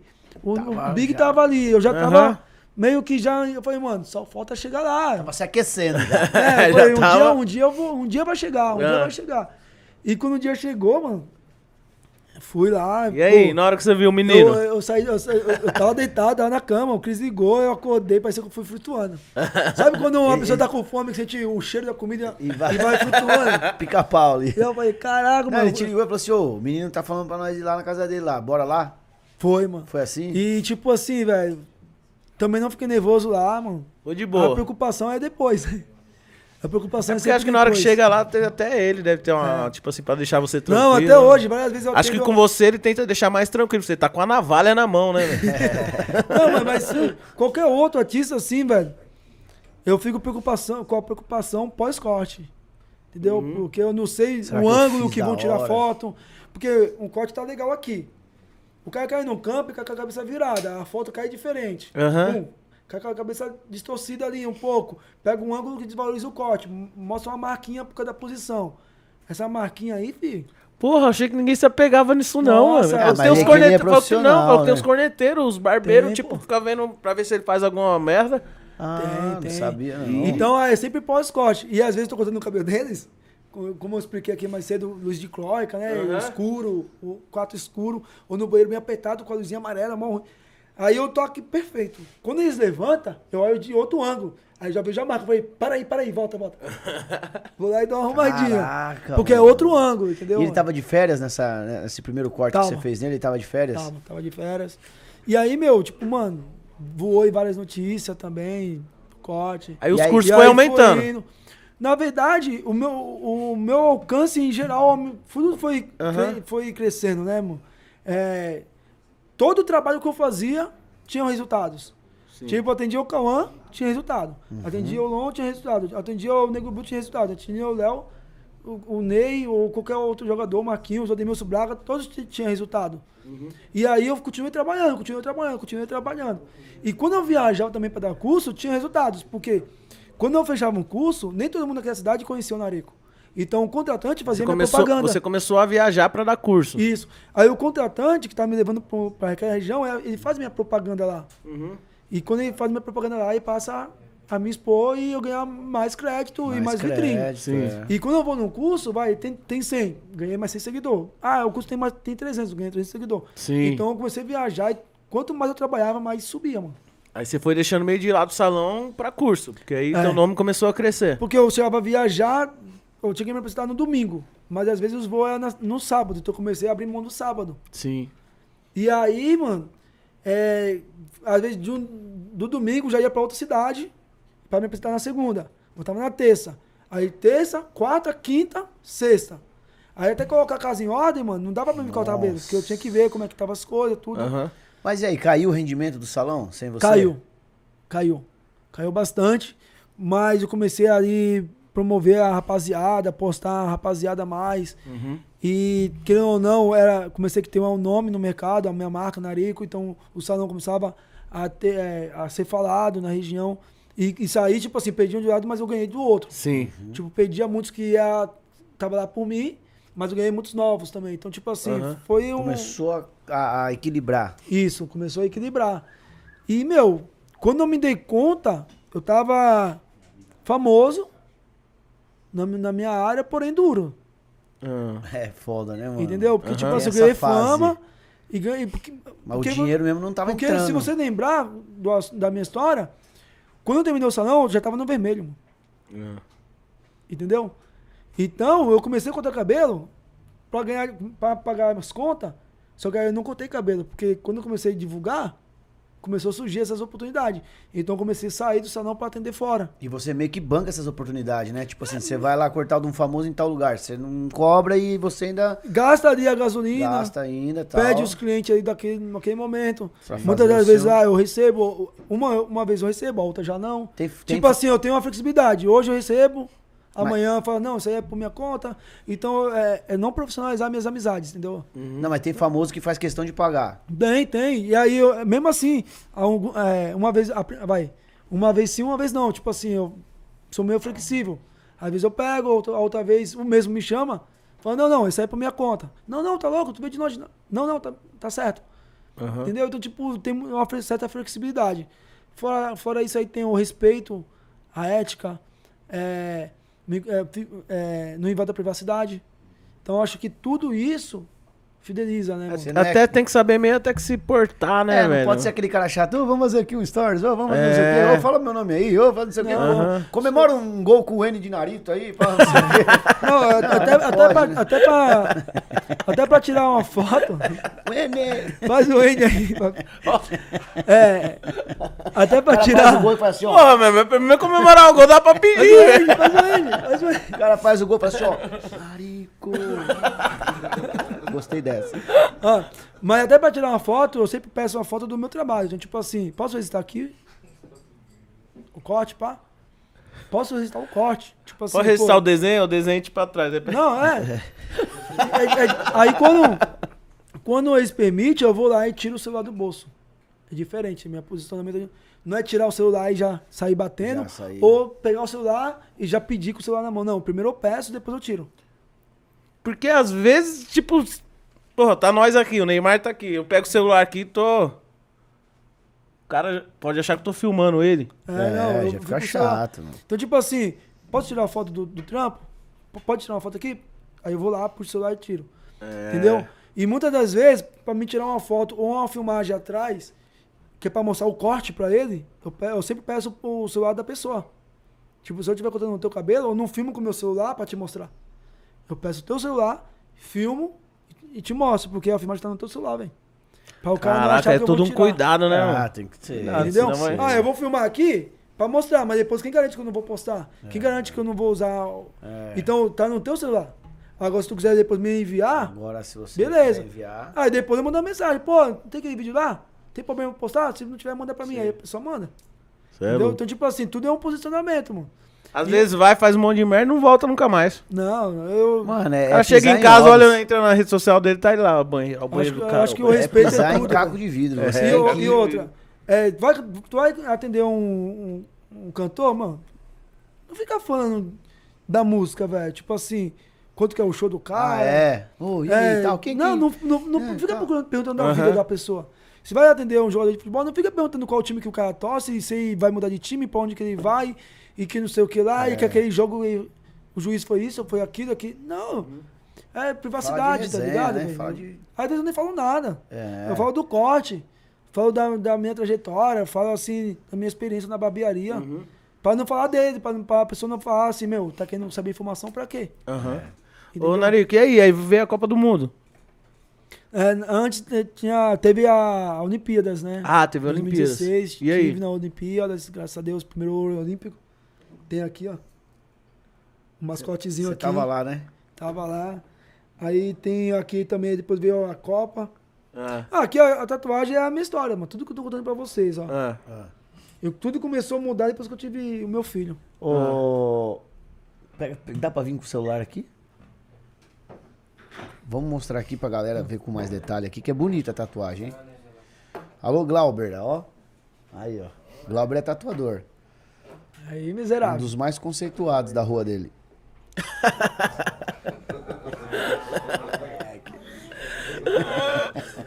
Na rua dele ele é o primeiro. Pegou, Rafa? Fechar abrir de novo. Tem que fechar e abrir de novo. Aqui é tudo sem limite, meu irmão. Aí. Porra, bonito, hein? Ainda tem umas frases aí. Tem um... Família. Explica, explica aqueles números ali também, que ele deve ter alguma coisa. Então. Pegou? Ficou top. Top? Vai Ó, lá. minha vida começou a mudar depois que eu fui pai, mano. Ah, Quando eu fui como pai, é o quando- nome do filho? Deni Luca. Quando eu decidi ser pai, mano, eu decidi parar de viver pra mim e viver pra ele. Porque se eu quisesse continuar vivendo pra mim, eu não deveria colocar um filho no mundo, uma vida no mundo, que ela não merece sofrer por minha culpa. Se meu filho um dia sofrer na vida dele, vai sofrer por consequência dele, não por minha. Então eu dou o meu melhor pra ele, sabe, mano? E, e aí quando eu fui pai, mano, eu foquei na barbearia, mano. Foquei no meu trabalho. Então aqui tá a família, que é a base. Então coloquei eu mesmo, pequeno, pra simbolizar a barbearia, e não coloquei barbipod, máquina, coloquei eu mesmo. E aí depois que né, meu filho nasceu, tudo isso aqui ele me deu. Meu filho que me deu isso aqui, porque eu foquei na minha carreira e tudo isso aconteceu. Então, aqui tá o mascote da Olimpíadas, que marcou minha vida. Aqui o campo para simbolizar os atletas que eu atendo. As músicas, os músicos que eu, eu- que eu atendo também. Aí, mascote da Rússia, da Copa, que marcou minha vida também. você foi pra lá cortar o cabelo do- do- dos É, atletas. Os atletas lá. A- avião simboliza a minha rotina. Viagens, palestras, cursos. É, S, é, é, é LSV, que é Luizinho, SV013, que é o Luizinho, que é meu assessor, tá há oito anos comigo. Caraca, Pô, que moral, top, hein? hein, mano? Entendeu? Caralho, Aqui dia, Luizinho. Moral, hein, Luizinho? é, de- é, 2016, meu filho nasceu. 2014, quer dizer, meu filho nasceu. 2016, Olimpíadas. 18, Copa do Mundo. 19, venci a depressão na marra. 2020, puxei o freio de mão que eu precisava. Então, 2020, eu rebobinei toda a minha vida, mano. Todo mundo rebobinou, né, velho? Todo mundo tem que vir- recuar e falar, meu, começar a realmente en- enxergar pro que é, importa. Uhum. né? E aí tá o resumo da minha vida tudo aqui, velho. Então, meu filho me deu tudo isso aqui. Sensacional. Top, Porra, top, num top. braço só, hein? Fiquei até com vergonha de mostrar as minhas. Eu também. Marique, e aí? Fala Não. aí das Olimpíadas um pouco Não, aí, queria- depois eu queria que você contasse um pouco dessa. Antes de cortar aqui, é, você citou aí a depressão. Quem É. te vê assim não, não, não pensa isso, né, cara? Como que foi isso? Cara, não foi tão grave, né? Mas já foi o início e eu tava assim, com um pouco de síndrome do pânico. Não cheguei a buscar tratamento, mas os sintomas eram muitas pesquisas, outras, outras pessoas que passou por isso, até amigos da nossa área mesmo, da barbearia também passaram. É medo, né? O medo da morte, o medo de perder alguém da família, o medo de, de tudo. Então, o medo fazia com que eu imaginasse a tragédia. Porque eu tinha medo e aquele medo era de algo. E aquele algo eu imaginava. O cérebro simplesmente recebe a informação e você fala assim, meu, por que, que eu tô pensando nisso? Eu, às vezes ia na sacada e ficava imaginando como que seria se eu caísse dali, velho. E você até ac- acabava criando vida pra aquilo. É, e, e- e gerava medo. E aí eu, várias vezes a esposa pegava o meu filho pra levar pra escola e eu ficava olhando de, de cima da sacada, ela saindo com o carro e ficava com medo de ela se acidentar no meio do caminho. Ligava pra ela e falava, vai devagar, mano, cuidado. É, várias vezes eu pedia pra ela pegar meu filho na escola, com medo de bater a cabeça na escola e morrer, mano. Caraca. Então é medo, 24 horas medo, velho. É, a, a, a depressão já, já foi a falta de prazer das coisas que eu gostava, mano. Comecei a não ter mais prazer de trabalhar, de nada, tá ligado? Tipo, é, e trabalhar, e saía pra trabalhar na marra, não com prazer, mas na marra, porque eu sabia que eu tinha filho, tinha família, tinha minha res- responsabilidade. Mas era na marra. Quando eu saía, não via a hora de eu, de eu tava chegando. Era forçado mesmo, porque não tinha mais prazer. Então comecei a perder o prazer. E inclusive mais, uma, mais outra cena também que o Jorge Aloy tá aqui com a gente, nos ouvindo, ele tava presente, que marcou bastante. Uma vez eu falei, meu, não tenho mais vontade de viver não, mano. Viver pra quê se eu vou morrer? Trabalhar pra quê, mano? Trabalhar pra caramba, mano. Vou morrer, vai ficar tudo aí. Tipo assim, mano, a vida tá passando, a vida tá passando muito rápido. Já tô com 30, mano. Vou piscar o olho, vou estar com 60. Acabou, velho. Acabou. Acabou, mano. Então, tipo, do que, do, do que faz sentido isso, mano? Eu começava, comecei a ficar com essas paranoia. E aí o Aloy falou pra mim assim, Narico, como é que você vai amar a vida se você não tá vivendo? Como é que você vai sentir prazer da vida se você não tá vivendo? Volta a viver, mano. Volta, sei lá, volta bem assim a palavra dele, sei lá. É, sei lá, volta a fazer algo que você goste, mano. É, Volte a fazer, joga um videogame, dá um rolê, sei lá, mano, vai fazer alguma Porque minha, minha rotina tava muito no trabalho, na nas preocupações. E é muito, mano. Eu- minha, minha carreira é, ela veio muito rápida. A minha, a minhas oportunidades veio muito rápido. Veio da noite pro dia, mano. Você não foi se preparando pra aos Não. Quando você viu, você já tinha pum, tudo em eu- cima de você. Tipo, imagina, eu tô oito anos trabalhando na minha carreira, mano. E vou falar com propriedade que há quatro anos que eu me mudei, mano. Entendeu? Então, há quatro anos. Então, de quatro anos pra cá que eu consegui comprar meu apartamento, mano. De quatro anos pra cá que tudo é, começou a melhorar pra mim, tá ligado? Então, os outros quatro anos, mano, foi, é, foi plantando. Sim. Foi plantando. Então, é, imagina, você conseguir fazer, é, conquistar vai, vai, a casa própria, carro, a qualidade de vida melhor pra família em quatro anos, em oito anos de trabalho. Aí eu pego, fico, co- às vezes eu fico raciocinando meu- meus pais. Meu pai tem 66 anos, mano. O que ele tem hoje é os filhos, que são as joias deles. Graças a Deus, eu e minha irmã dam- damos orgulho pra eles. E tem a casinha deles, mano. Meu pai demorou 66 anos da vida dele pra ter a casa, mano. Sim. O filho, em oito anos, mano, já conseguiu, graças a Deus. E entre outras coisas. E eu tô na metade da vida, mano, comparado com o do meu pai. Meu pai tá com 66, eu tô com 33. Então, até eu chegar em 66, eu quero estar bem maior, mano. Eu quero ter realizado muitas mais coisas, mano. Eu tenho a obrigação de ser melhor do que o meu pai. Porque meu pai me passou em pouco tempo o que levou em anos para aprender. Então, esse pouco tempo que ele já me passou as informações dele, conselho e tudo mais, juntando com meu, minha experiência, minha vivência, eu tenho que estar melhor do que meu pai, mano. Com 66 anos, entendeu, velho? É juntar a sabedoria dele com a minha, mano. Eu tenho essa obrigação. Eu tenho a obrigação de honrar meus pais, mano. Eu tenho a obrigação de honrar me- meu filho, a família, entendeu, velho? Então, muitas vezes eu preciso desistir e falo assim, mano. Não vou Foi isso que te mano, deu não vou força desistir. na hora. Então, quando momento? o Aloy falou pra mim assim, o Aloy foi a chave da parada, velho. A, a, a- oportunidade, a conselho, vou ouvir quem quer, mano. Volta a fazer aquilo que você gosta. Aí o que eu fiz, mano, pegava meu filho, pegava já da minha mãe, pegava meu cachorro, que, eu mudei pra apartamento, não podia levar meu cachorro, tinha um Rottweiler, tem um Rottweiler. Ia lá pro rio, mano, onde eu ia nadar, mano. Tá ligado? Ia lá, soltava cachorro lá, pra correr na mata lá, na, na areia. Meu filho, comecei a fazer isso, mano. Comecei, voltei a jogar videogame, entendeu? Comecei a colar mais no salão. Então, tipo assim, porque o salão, eu vivi anos da minha vida com pessoas, mano. Do nada para, viagem, volta, rotina, pra lá, pra cá, é, é, negócios ali, negócios aqui, projetos, é, projetos que não deu certo, projetos que tá dando certo, frustrações, acerto, mano, é muita coisa, cobrança, é, o público cobra, família Dívida, cobra, cobrança, equipe cobra, funcionários, funcionários. cobra, todo mundo cobra, e tu fala assim, meu, o que eu tô vivendo, mano?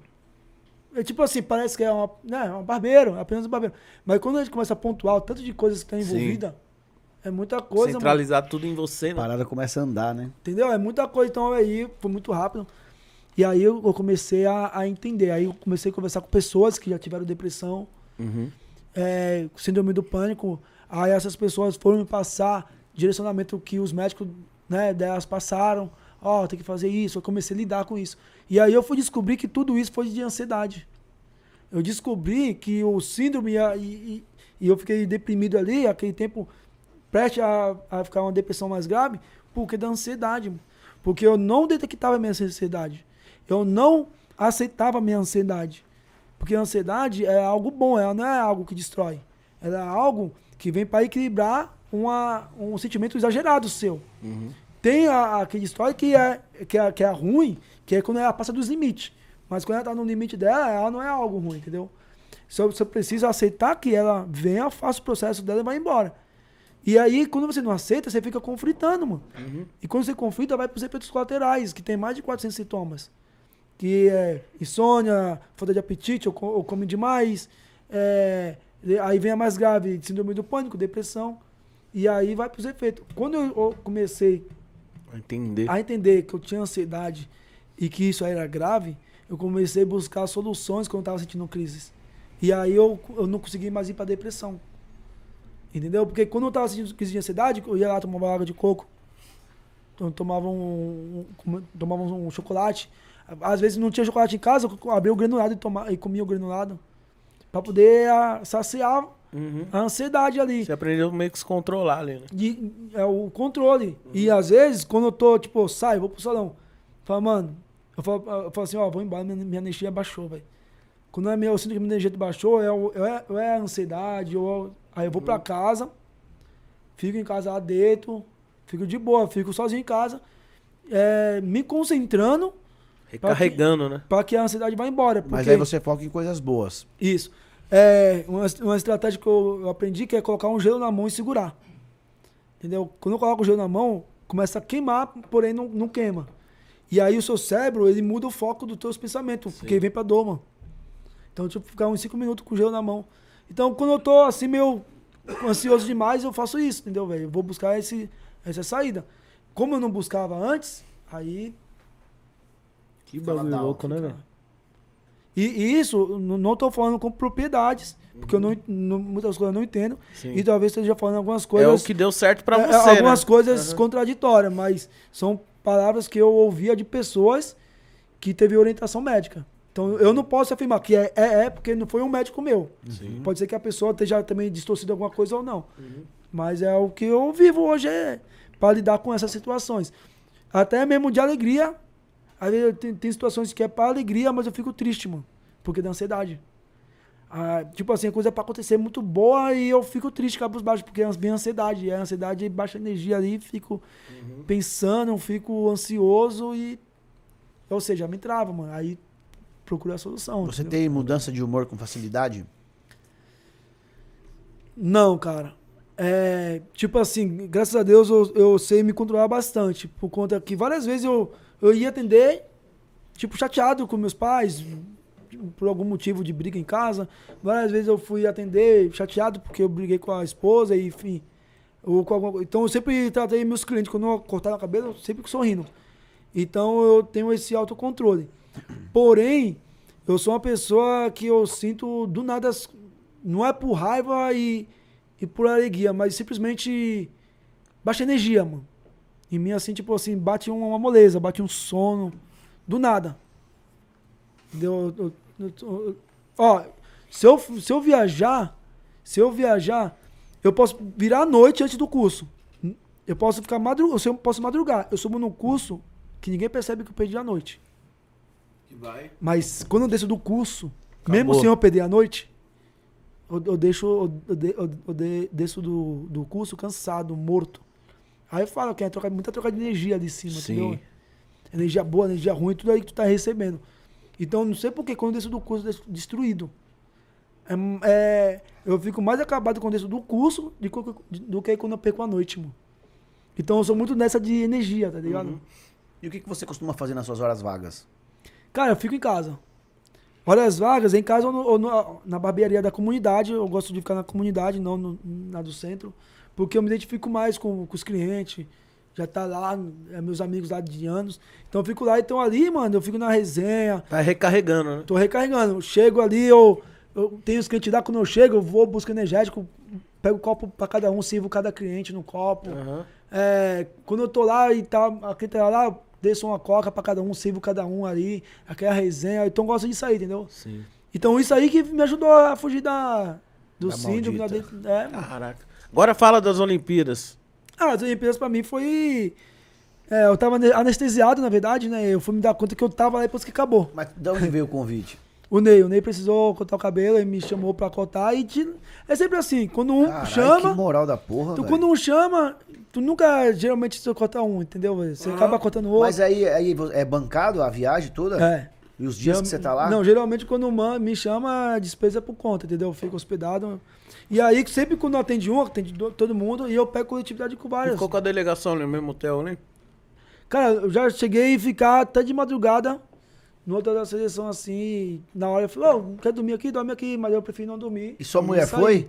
Não. Porque é sempre a, tra- a trampo, né, mano? Ah, eu viajo a mas se aí eu levo logo uma chuteira aqui, ó. Ó.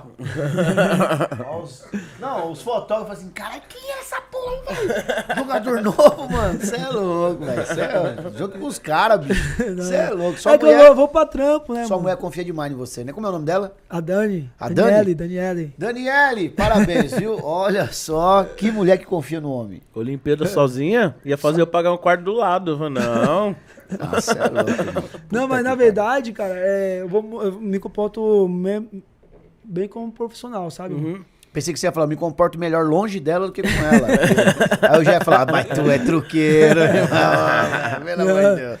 Aí o que acontece? É, eu sempre pego amizades, mano. Aí peguei amizade com outros também. E quando eu chego, eu- ah, o pessoal da comissão Melo, Joaquim, o Ed. Rolou um grupo ou não? Não, o, o pessoal que trabalha na Mas tipo no segurança. WhatsApp, rolou um grupo no WhatsApp, tipo assim. Não, não, não. o- os fanfarrão da- da- das Olimpíadas, não teve Não, assim? de- não, de, não. de, ah, hoje é resenha lá na boate e tal. Não. Não, lógico que não. Mano, eu, eu- eu sou É muito louco. discreto. Eu, tipo assim, eu faço meu trampo e vou embora, velho. Os caras ficam lá, eu, pelo- fico- É, eu não é, sei, tudo mano, bem, é. entendeu, velho? Eu sou muito profissional nisso aí.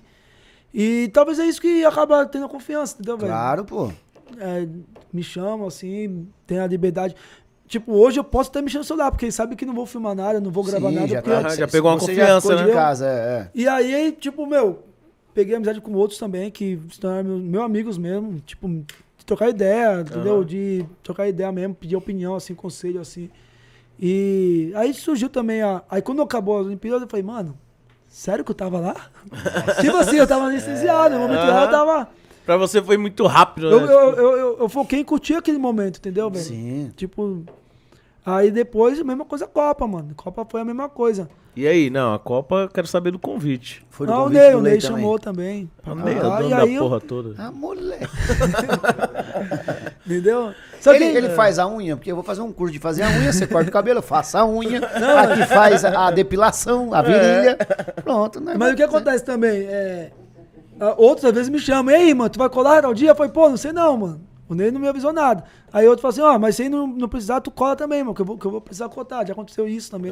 Ó, Já aconteceu de o Thiago, Thiago Silva me chamar, eu soube pra atender. Já aconteceu é, o de outros me chamar também. Então, tipo, hoje eu. Meu, eu. A Copa você foi sozinho Eu acho também. que o- de tudo que eu construí na minha vida, eu acho que as minhas amizades em geral, em, em falar de escritório, de equipe, de, de, de atletas, minhas amizades em tudo. Acho que é o que mais vale, mano. Uhum. É o meu network. Sim. Acho que nada gigantesco. paga isso. Eu acho que tem coisas que é preço e outras valor. Preço você coloca em objetos, em pessoas você coloca valor, entendeu? Uhum. Então acho que o que mais tem valor na minha vida são as minhas amizades, mano. sim, o que você construiu, né? Pra É, Copa você foi sozinho também? Sozinho também. É, fiquei lá até Como acabar. é que foi lá? Chegou na Rússia, já tinha viajado pra fora? Já. Já. Já tinha ido pra, pra Barcelona, atendeu Ney lá, já, já tinha ido pra França pra estrear dele. Passou alguma situação lá, tipo, que merda é essa? Mano, tem coisas engraçadas, mano. Porque, tipo assim, não, sabe, não sei falar inglês. E pra pedir comida lá, mano, tinha que saber falar as comidas, mano.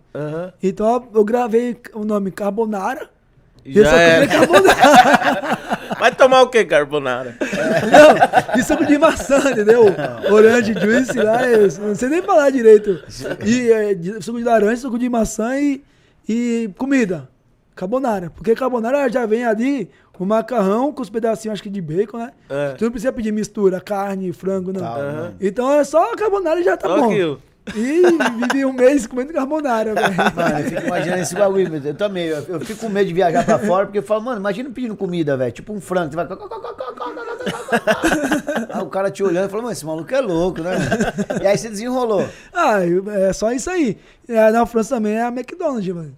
Ah, ainda ia? McDonald's. Mas É, é, igual, lá é igual o. Mac, o Mac de lá é igual daqui? Ah, a mesma coisa, mano. É, Hum. Mesma dizem coisa. que no, do, dos Estados Unidos não é tão igual, que é meio feio da chula, né? Não Cara, tem sei, tanto eu- molho. se, é, se é diferente, eu não percebi, velho. Porque brasileiro Aham. gosta de colocar Ah, tudo a mais, né? É, tem essa, né? Que você é pega a batata, comida, é cheddar. a comida japonesa no Japão não tem nada a ver. Nossa, mas. Aqui na- Mas na- que vem com, com, com manga, com... É, nós pegamos o temaki, nós estamos empanando o temaki. Não tem Eu- pô, a- agora tem, temaki tem um empanado episódio, mano. Tem um episódio na França que no atendimento eu, eu não. É piada, porque, tipo assim, eu comecei a aprender algumas palavras em francês. Só que eu não aprendi nenhum português primeiro. Imagina aprender o francês. É. Então eu troco o L com o R. Tenho algumas dificuldades na língua portuguesa. E aí, abaixar a cabeça, mano. Abaixar a cabeça é Bez Latete. Bez Latete. Ou é Bez? Não, Ah, Bez. já- já deu pra Bez, entender Bez que- Latete. Só que eu falava com Z no final. Então, em vez de ser é, baixar a cabeça, virava fuder. É o início. Só por causa do Z. Não, é só porque do Z, entendeu? É Bez Latete. E eu falava Bez Latete. Com Z. E aí eu falando pra criança, mano, baixa a cabeça. Bez Latete. É uma... Porra, é só baixar a cabeça, moleque. Não, aí o meu, o Bilé, o, o meu sócio lá, mano, ele falava, meu, foi o que foi? O que tu tá fazendo? Ele não quer baixar a cabeça. Não, tu tá falando fuder cabeça. Fuder A mãe dele cabeça. tá ouvindo aí, mano. Só que, pô. Então aconteceu algumas coisas dessas, assim. É. É, aconteceu também, mano. Eu fui, pra, eu fui pra casa do Thiago Maia, mano. Me dar um abraço pra ele, pô, irmãozão meu, mano. O Thiago, aquele, aquele moleque ali é ouro, velho. E a cara dele parecia um castelo, sabe, mano? Ah, casona. Grandona, só que tipo assim, era tudo retrô, sabe, mano? Os espelhos tinham umas, umas caveiras assim no espelho, porque era do dono da casa, então não podia mexer. Aham. E aí, mano, ele falou, fui dormir no quarto lá em cima e falou, ó, mano, qualquer coisa é só descer lá embaixo. Me deu uma sede, velho. E eu com medo de descer pra tomar água, fui no banheiro. Aquele castelo. Foi, fui no banheiro lá e tomei água, mano. No e não banheiro. pode, não É. pode tomar. Eu tomei na. Não pode tomar, porque diz que tem muito cocário, né? Que fala. Como que é? Cocário? É, Calcário, água lá, calcário. água Ah, não lá pode é tomar? É, disse que não pode, mano. E aí eu tomei mesmo assim, falei, mano, eu sei também. Pô, tá maluco? Não, mano. Ah, vou morrer de calcário, mas tô aqui importadão, É, numa velho. casona foda. Teve, teve outro episódio que eu tava na França e o Douglas Costa me chamou pra ir na Itália, mano, e meu voo fez escala em Alemanha. Só que o percurso de um, voo, de um do meu pouso pro embarque era muito longe, tinha muita gente e o tempo era curto. Aí eu perdi o voo, velho. Aí tá eu lá na, no aeroporto e, e tipo, meu, ferrou. Não sei falar, perdi o voo, não foi culpa minha. É. E aí eu não tava conseguindo conectar meu celular no Wi-Fi. Bugou tudo. É louco. Aí vai eu caçando, vai eu caçando, mano. Tava sozinho. Sozinho, velho. E aí cheguei lá na, no- na mesa lá, montei minha passagem lá. Ela foi, moça, não, não, não, não deu tempo. Ah, não posso- Aí eu fiquei sentindo, ela se irritou comigo, entendeu? Ficou brava, ficava resmungando com a outra, falei, tá me xingando, velho. Nossa. E eu lá, passando mal, tipo assim, explica, tentando explicar, olha só a falta da língua, né, velho? Tentando explicar, eu. Horário. Muita gente. Aí eu. Aconteceu esse episódio assim também. Que, pra Mas mim como foi- você saiu disso aí? Quem Não, aí, aí, de- aí o que acontece? Veio uma outra mulher que ela ficou, acho que falando de mim, resmungando. Depois essa mulher ficou calada, ela ficou um tempão lá dentro. Depois ela saiu com, com as informações que ia me dar outra passagem e hospedagem. Porque é portuguesa, mano. Ah, uma Uma portuguesa. portuguesa. Aí, pra- Aí veio, uma, aí, veio, aí veio uma portuguesa e falou assim né, que ia me dar estadia e tudo, mano. Lá na, na, na Itália, né? Pra mim poder voltar. Mas aí nem Nossa. precisou que eu fiquei lá, no, lá com o Douglas. E aí, beleza, foi mais um episódio também que foi engraçado. ah, cara, lá fora assim, mano. Toda hora tá acontecendo alguma muito, coisa. muito, muito. Mano, agora assim, tipo, o Neymar tava no, no, no- em Barcelona. Véi, do nada ele liga, cola aqui pra cortar o cabelo. O Tipo, Cris também tava lá, então, tipo, tudo ajudou. Mas é mais pela resenha, mais pela amizade, não é? Porque, mano, cortar o cabelo, o cara tá Cara, alguém pra é, cortar, eu não perguntei pra ele uma vez e ele falou que eu sou muito detalhista. Uhum. arruma? Ah, Tipo assim, muito detalhista. é, minha mão é leve, tipo, não fica. Então, querendo ou não, aí, tipo assim, já junta, né, mano? Os anos que eu tô atendendo, o cara já me conhece, passou a me conhecer, Uhum. já tem uma certa ah, confiança, então, tipo, É igual não. Porque, aqui, mano, aqui a é gente fenômeno, corta o cabelo, mano. é tipo, eu corto com, com o meu cabeleireiro tem, tem anos. Então, tipo assim, eu vou no de confiança. Você também deve ir no, no, no de confiança. O Neymar precisa do de confiança. Ele pode trazer o de confiança dele. É, não, tudo bem, a despesa é mínima, tal, É. de boa. Mas assim, é que é foda, né, meu? O cara sai daqui, pega lá e. E é, na não- Copa ele fez um. Fez, você que fez o penteado nele lá, diferentão lá? Não, na Copa, aquele corte foi eu e o Wagner Tenório. Ah. Né, que sempre atendeu ele na época do Barcelona também. Uhum. o. Fizeram amizade? Eu conheço o Wagner, fizemos amizade. E aí eu fiz o corte e fiz o Vzinho. O Wagner já mexeu em cima, né? Eu, Sim. eu cheguei a cortar em cima. O Wagner fez a descoloração e o penteado. O penteado foi vago, aquele Foi. macarrãozão lá? Foi o Wagner. O macarrão. Mano, mas não tava feio, Não não. tava, cara. é que o pessoal É meio pessoal- que pegou em cima, né? pessoal- Mio- miojão, aí, né? tipo Ficou parecendo um assim, miojo. Ah, isso aí precisava clarear mais. Mas, mano, tu sabe. Tu perguntou se a pessoa queria ser Sim, mais branco era ou o mais amarelo? gosto dele, né? Aquela cor, pelo que o Wagner me, me falou, é a cor champanhe, alguma coisa assim que eles falam, né? Eu não sou muito inteirado assim em química e coloração. Uhum. E aí o Wagner ele é bom pra caramba, velho. E você chegou a ter um salão em, em Paris? Isso. Eu tive com, com esse meu sócio que eu falei que, que ele falou, meu, o que você tá falando? Quando eu falava de baixar a cabeça da criança, né? o. Foi uma oportunidade também de negócio. Né? Eu tava lá e ele, pô, preciso fazer alguma coisa e tal. Ah, com eu falei, pô, abre uma barbe- barbearia. Ele falou, ah, com você eu abro e tal. Em Paris? Aí, aí abrimos em, acho que foi 2017, né, mano? Aham. 2017, 2018, 19, é 2017. Tudo aconteceu lá, em questão da barbearia. E aí também a da pandemia deu uma dificultada, tá também um pouco mais difícil pra lá. Cara, É. e como toca, mano? É, então, o- tava tudo, tudo ele lá, Ele né, que mano? tocava Ele tudo. que tava tocando lá e tá. E lá é salário, lá não é percentual que nem aqui no Brasil. Lá, o faturando ou não faturando, tem que pagar, entendeu? Uhum. E Os deu uma caída, né?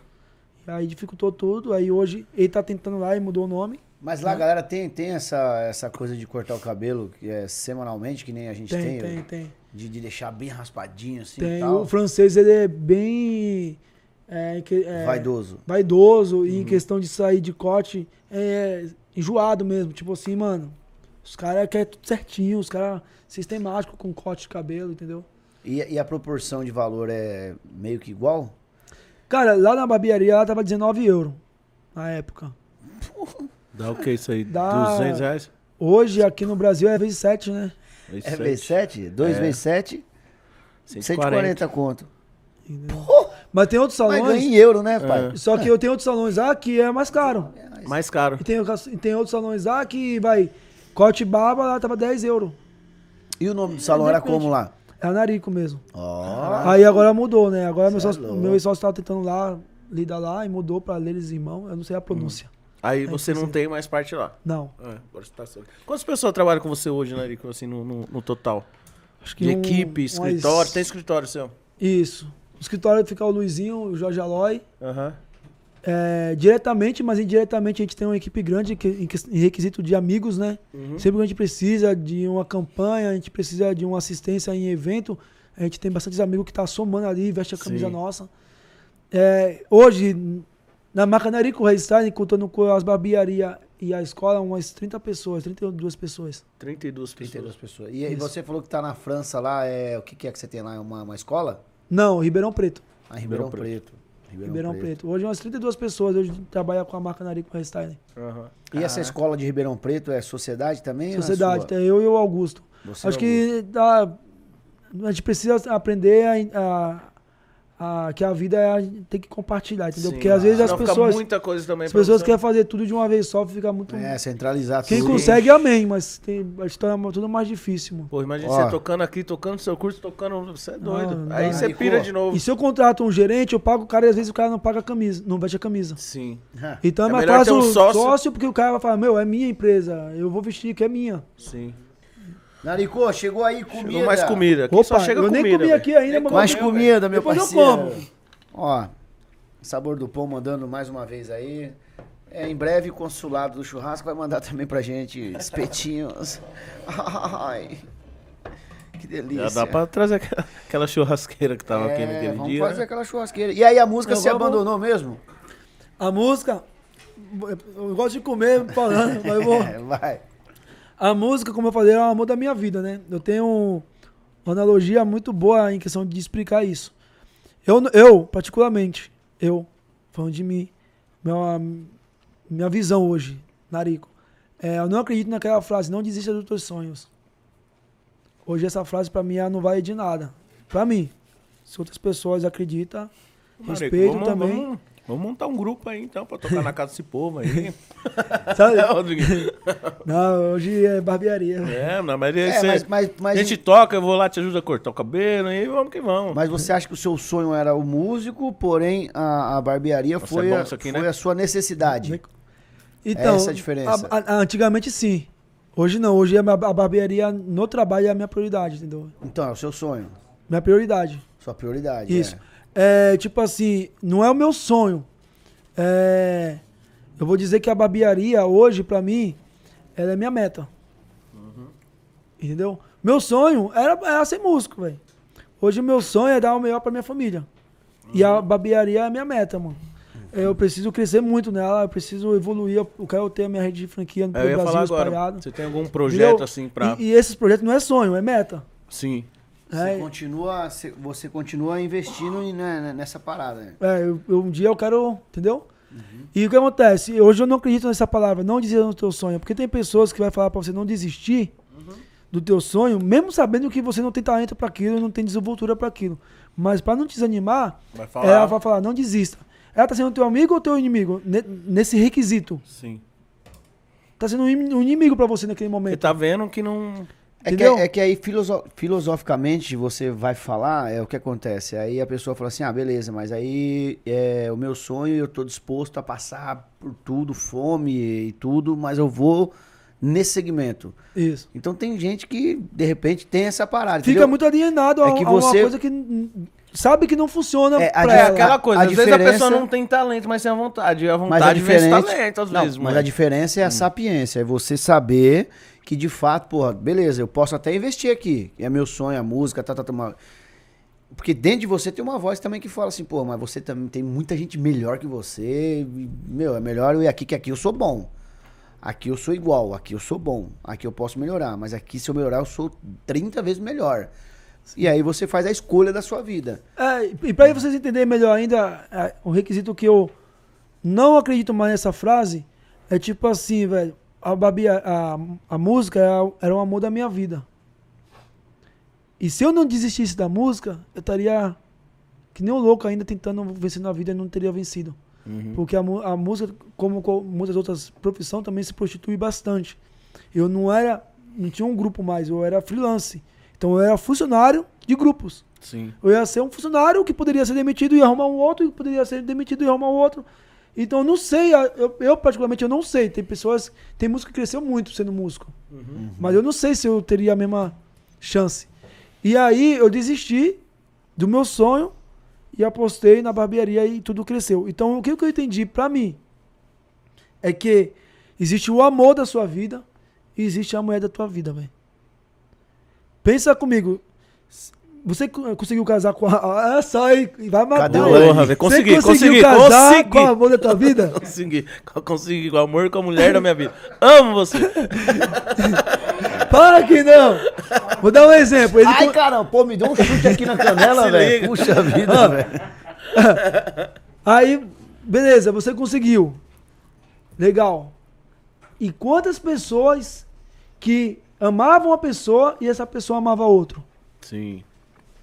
E essa pessoa viveu a vida dela com esse outro, construiu a sua família e está sendo feliz. E o que, que essa pessoa tem- de- deve fazer? Tem- ela tem que também viver a vida dela. Sim. Suponhamos que você não tivesse casado com a mulher da sua, com o amor da sua vida. Ela estaria com outro e sendo feliz. Você ia ter que fazer o quê? Você ia ter que tocar a tua vida. Dá valor E pra você, tá do ia, dar- e você ia ter que arrumar uma mulher da tua vida. E dá valor pra mulher da minha vida. Entendeu? Porque o amor da tua vida não te quis. Então tu tem que arrumar uma mulher da tua vida. Então, Hoje o salão é a mulher da sua vida. O, o- a barbearia, a música era o amor da minha vida E a e a barbearia. barbearia é a mulher da minha vida. E eu tava trocando a mulher da minha vida pelo amor da minha vida que, que me tava desenhando de mim, que tava me esnobando.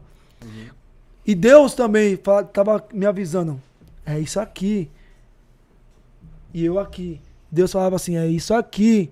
Eu, Deus, eu quero isso aqui. Aí ele falava pra mim, eu não vou te dar, você não tá merecendo. Se você fizer o que eu tô te pedindo, você vai ganhar o que, eu tô- o que você Aham. quer. Entendeu? O que, que você quer, Nerico? Quer subir nos palcos? Quer viajar? Quer ser reconhecido?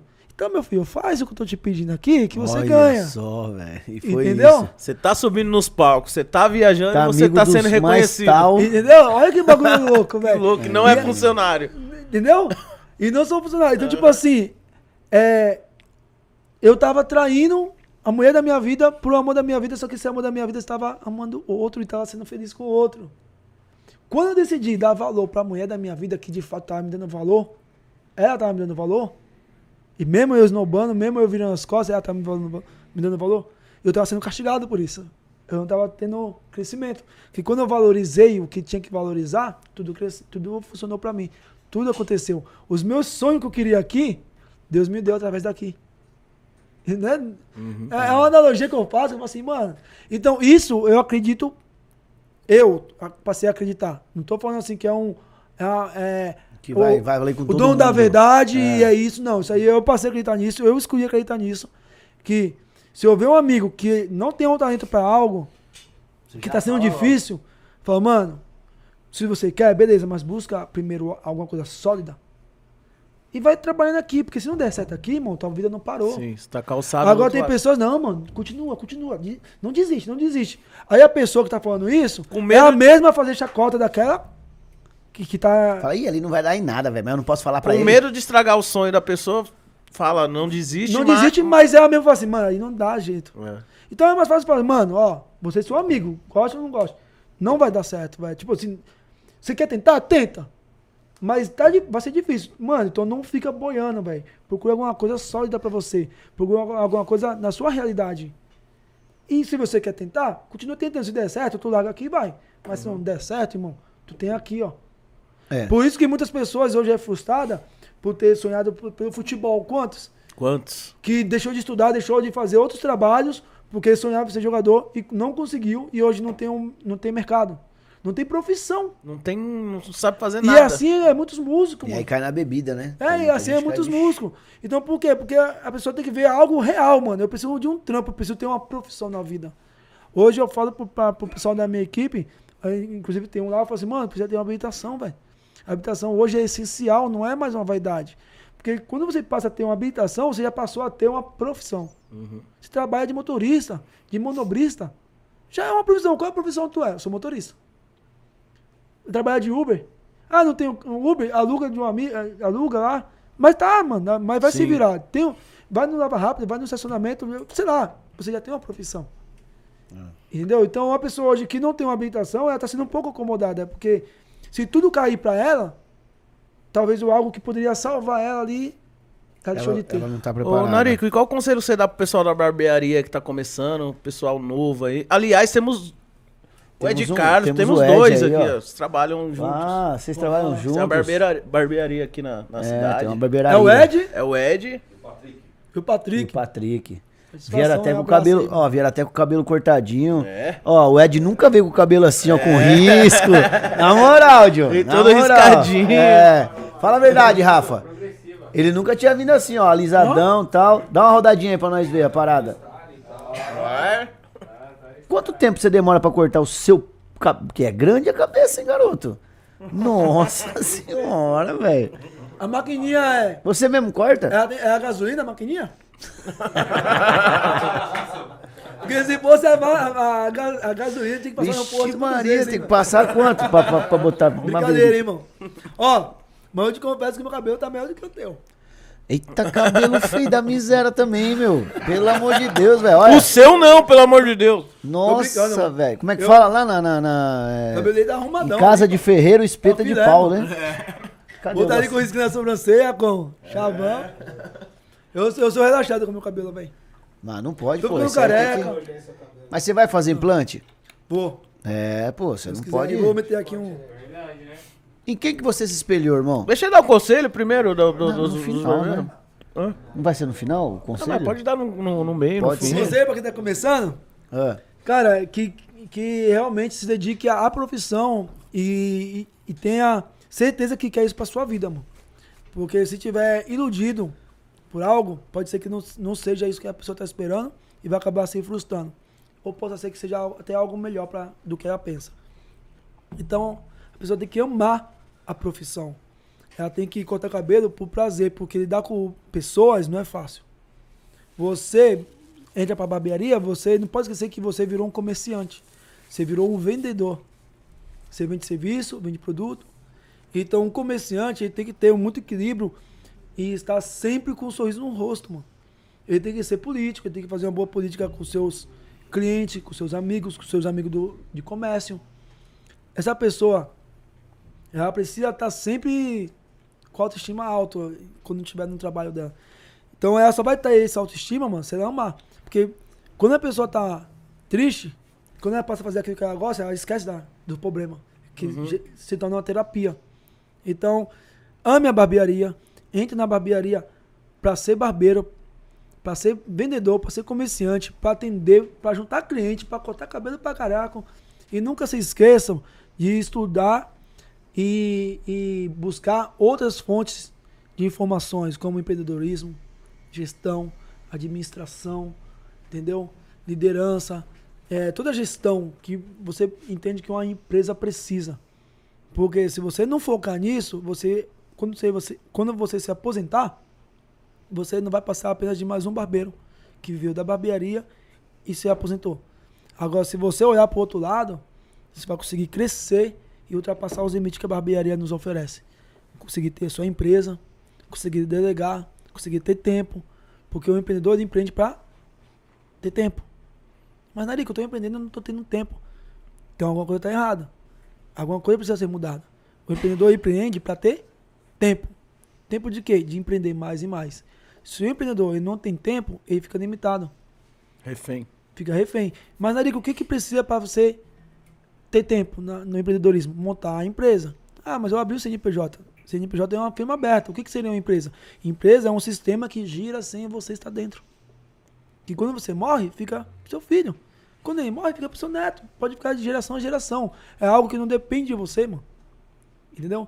Então, fazer da barbearia uma boa estrutura para que você tenha uma boa aposentadoria na manhã. Porque senão o barbeiro vai ganhar bem, mas quando ele se aposentar, ele vai viver apenas um salário do governo.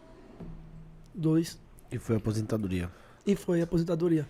Então, quando você monta uma empresa que gira sempre você está dentro, você vai se aposentar, mas ela vai estar sempre lá.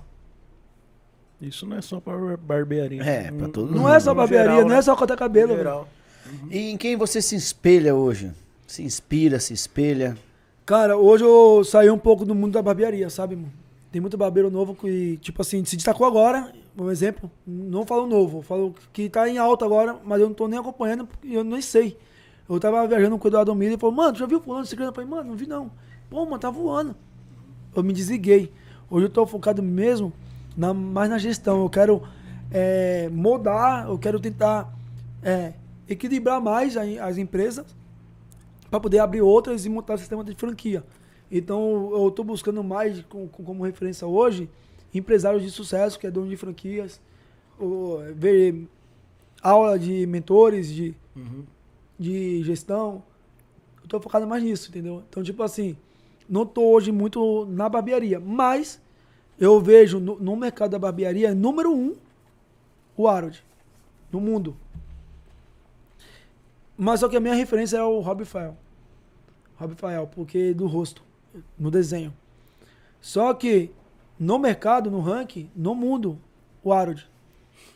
Ou seja, eu, hoje uma referência pra mim na barbearia seria ele. Só que ele nunca vai ser um Rob Fael pra mim. O meu, o- a admiração pelo Rob é, é, é como fosse. Você lançou um grupo de rap hoje. Você atingiu um sucesso muito alto. Até mais alto do que um Racionais da Vida. Você explodiu. Da hora, você atingiu uma fama muito grande. Você está em número um. Atingiu uma fama mais do que o Racionais. Suponhamos. Porém, você nunca vai ser um Racionais da Vida. Nunca vai ser o Mano Brown. Nunca vai ser o Mano Brown. Tá? É. Você pode ter, um, pode ter atingido o maior sucesso. mas você nunca vai ser um Racionais, velho. É. Entendeu? Então, tipo assim, pra mim o Harold é uma referência hoje, mas ele nunca vai ser um hobby pra mim. E hoje você vê a marca Narito uma marca popular ou uma marca elite? É uma marca classe média, mano. E é essa que você quer levar. É essa que eu quero levar, porque o meu público é bem quebrada, né, mano? Só que a gente não deixa de atender empresários também. E até famosos. Então, tipo assim.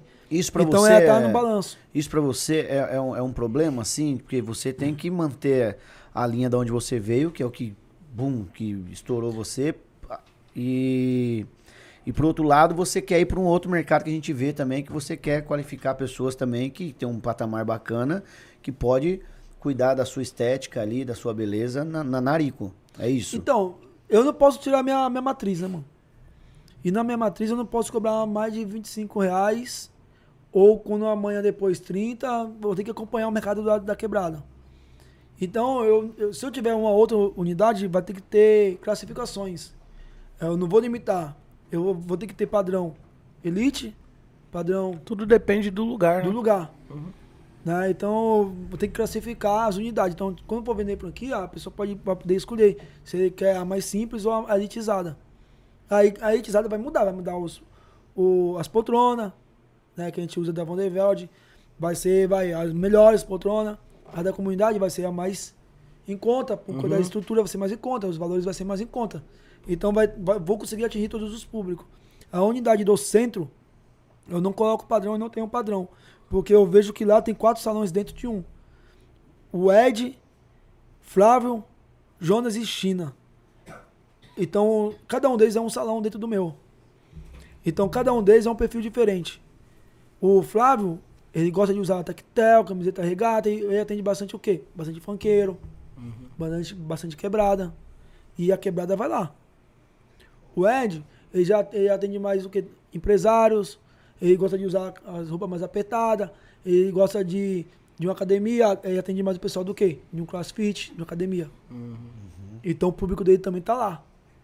O China, ele já atende o público quê? que gosta de um alagador na orelha, de, de- que tatua o fundo dos olhos, que tatua o rosto todo. Tá lá também. Ele tá lá também. As meninas que fazem o undercut, raspa do lado, raspa na nuca, tá lá. O Jonas, e- ele é mais clássico, mais social, ocrinho. Então, o público dele tá lá. Ele é neutro, ele atende vários públicos. Se eu elitizar e deixar todo mundo igual o Flávio, o público do Ed não vai. Se eu deixar todo mundo igual o Ed, o público do Flávio não vai. E vice-versa. Então, tipo assim, cada um tem um perfil. A, a- o, o meu salão da- do centro hoje ele atende, atende todo mundo, velho. É isso que eu ia perguntar. E, e- e a temática ah, de recepção do seu salão, assim? É um salão acolhedor que acolhe todo tipo de, de público? todo tipo de público. A questão é, do meu salão, ele não é um simples, mas também não é elitizado. Ele não é um simples que o empresário fala assim, não, eu não vou aí. E ele não é elitizado que assusta o pobre, tipo assim, ah, pô, não vou conseguir ir ali porque deve ser caro. Você conseguiu manter esse. Ele é assim, é, é um... Tem pra geral. É o necessário Aham. pra, pra ambos, entendeu? Ah, Porque tem salão que é, é barato, mas é bem decorado, é bem elitizado. O tem simples, às cliente vezes, não- que não entra achando que é caro. Entendeu? É tipo Acaba McDonald's. assustando. É, tipo, tem salão que acaba que assustando. pode ir, o, o elitizado também pode ir, e vai ser todo mundo bem tratado e. É. Entendeu? Pô, Penso nisso Ô, aí. Mudinho, tem pergunta, irmão? Tá, tá meio. A máscara tá de canto. irmão, pra mim é isso aí, mano. É isso, Foi velho. Eu achei fenomenal. top, além de uma aula de empreendedorismo. você Não, aqui. você é fora da caixinha, irmão. Aham. Cara, eu, as minhas palestras hoje é, não é voltada só de corte, né, mano? Uhum. Ela é voltada pro, pro, pro resultado. Sim, Então tem pessoas que vai que não é barbeiro, não. sim. Tem, já, já teve pessoas que, que é advogado que tava querendo investir na barbearia e queria conhecer o, o nicho. Aham. Tinha, tem manicure que vai lá pra poder ver o negócio do Boa, de empreendedorismo. exatamente, é. É pra todo mundo, assim, tipo, porque eu falo muito de, de empresa, de crescimento. O Jorge Aloy, que tá comigo sempre nos cursos também, ele fala de otimização do tempo, né, de gestão de pessoas, vendas.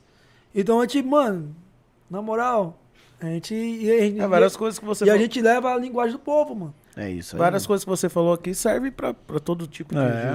de, de comércio, gente- não só pra E tu entendeu sobre A a, o caso da no- mulher, né? Do amor da vida, né? Não vai bater nele. Eu entendi, não sei se ele entendeu. É, eu ia exemplificar como amante e mulher, né? Porque De- amante é sedutora, mas você vai pro lado da mulher que dá de, mais certo. de repente vai. Ca- Casado também? É, não, Não. não. Não. De repente deve estar aí solteiro, pi, correndo atrás do amor da vida dele. É. Deve ficar até quando assim, pai? Ai, Ah, mas uns oito anos, né? Hã? A meta, a meta é chegar nos 60. Rapaz, Legal. valoriza a mulher da tua vida, tá teu lado aí, ó. Tá onde? aqui não. é, lá. Ó o dele aí, ó. É morena. E aí, morena? Venha! E aí, morena? Irmão, Deus abençoe, muito obrigado. Que você prospere muito, Que muito, isso, muito cara. mais, Top, porque mano. a sua humildade, sua luz é fenomenal. Adoramos muito aí a sua participação aqui, a sua vinda. E, cara, o que você precisar de nós, nós estamos aí, irmão. Cara, eu que agradeço a oportunidade, sem limites, né?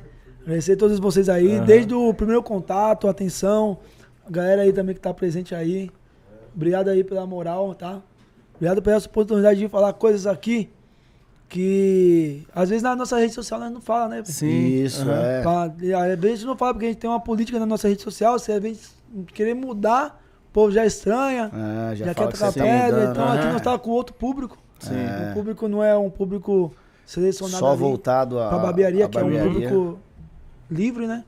E essa oportunidade aí, muitos barbeiros precisam saber, não só barbeiro, mas como pessoas também. Eu passei minha experiência de, de, de pânico, né? De depressão, é, sobre gestão, é, questão de empreender. Então, pra mim, isso aí. Não, foi uma aula. E é um pouquinho Uma aula. ainda do que a gente passa nos cursos, velho. é Inclusive, coisa. eu queria até dizer pra você que acompanhou aqui o nosso programa, não suba os cortes, espere aí 24 horas pra subir o corte, não suba antes das 24 horas, senão a gente vai derrubar. E depois das 24 horas, se você quiser subir qualquer corte aí dessa entrevista maravilhosa, dê os créditos pra gente aí, coloca aí na descrição do seu vídeo, beleza? Acompanhe o Seu Limite, já se inscreva no canal, você que não é inscrito, já deixa o seu joinha aí que ajuda muito. Pede aí, Narico, pra O galera pessoal tá o fazendo corte pô. aqui. O pessoal Porra, solta, velho. velho. É. Solta, quando nós vai ver, já tem gente com um milhão de, de, de visualização e nós tá. E vocês atrasados? Atrasado. Você tá... Nossa. É, agora nós estamos avisando. Senão nós que vamos... falta, de, falta de ética, hein? Né? É, Já Dá perdemos, pra mandar um recado também aí, pô. Identidade própria, já pô. perdemos um troco aí. Já, é. Não custa, não custa pegar um cortezinho, né? Mas, pô, dá um É, crédito. Dá o crédito lá, pô. Fala, ó, a entrevista completa, tá aqui o link, pá. A galera. Ó, ajuda lembra que a estrutura tem gasto aqui, ó. Tem... Porra, velho. É, E como? Esses caras ganham, bicho. Na- nada é de graça, nada é de graça. Então dá um crédito aí. Irmão, pode falar.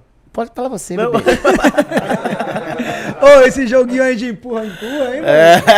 Ô, você, batata tá na tua mão. Não, joguei pra tu. Então Não, eu eu, só vou, eu queria- vou falar, então. então eu vou Eu falar. só, queria, eu só queria finalizar dizendo que semana que vem, quem é? É o Boulos? Já é o Boulos ou não? Não? Depois passa? Tá bom, o Mudinho tá. O Mudinho hoje tá, tá, esperto, né? diferenciado. É, é, é. Ele ficou. Posso deixar uma mensagem? Claro, Pode, não, porra, irmão. velho. Uma mensagem para de repente para aquelas pessoas que tá triste, aquelas pessoas que de repente hoje tá nos assistindo, mas pensando em desistir, aquelas pessoas que vivem reclamando da vida, vivem reclamando porque perdeu o carro, perdeu a casa, perdeu qualquer coisa da vida dela, mas ela não perdeu a vida, né? É só a pessoa olhar que tudo na vida tem um ônus e um bônus. A pessoa, ela nada nada na- nada na nossa vida é tão ruim até nós olhar o lado positivo. E nada é tão positivo até você olhar o lado, o lado negativo.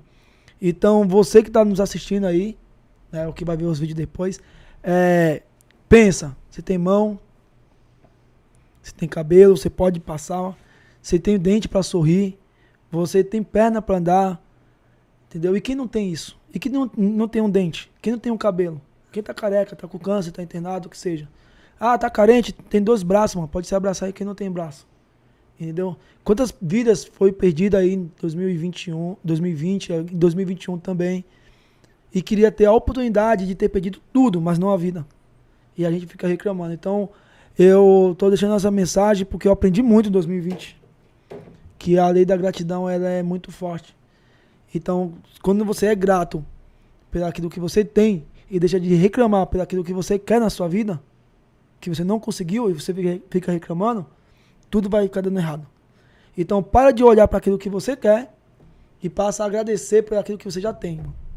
Dependente se é pequeno, se é grande coisas, mas é de muito valor. De muito valor. Porque eu acho que muitas pessoas queriam apenas ter a vida hoje, né? Então essa é a mensagem que eu deixo pra vocês aí. Vamos aplaudir, Narico! Muito obrigado, irmão. Volte Bom, sempre. parabéns, tá? O programa é seu. Eu que agradeço. Sempre que quiser Parabéns, Dani. estar aqui, Mangaguá, é? pode vir. Mangaguá, Mangaguá. Magangó. Valeu, obrigado, Rafa, obrigado, Glauber, obrigado ao G, obrigado ao Mudinho, obrigado ao Ed. Patrick, aqui o assessor, como é? Jorge Aloy. Jorge Aloy e o nosso pupilo, o Dani. Muito obrigado, Daniel também. É nóis, Rodrigo. Até a próxima. Até a próxima, vamos que Sempre vamos. É nóis, bom. seus pestes, até semana que vem. Yeah. E lembrando que estamos prestes a aumentar um programa, hein? Você vai ver muito Vamos mais. fazer muito mais programas aí pela semana, tá bom? Muito obrigado, equipe, até a próxima. Valeu!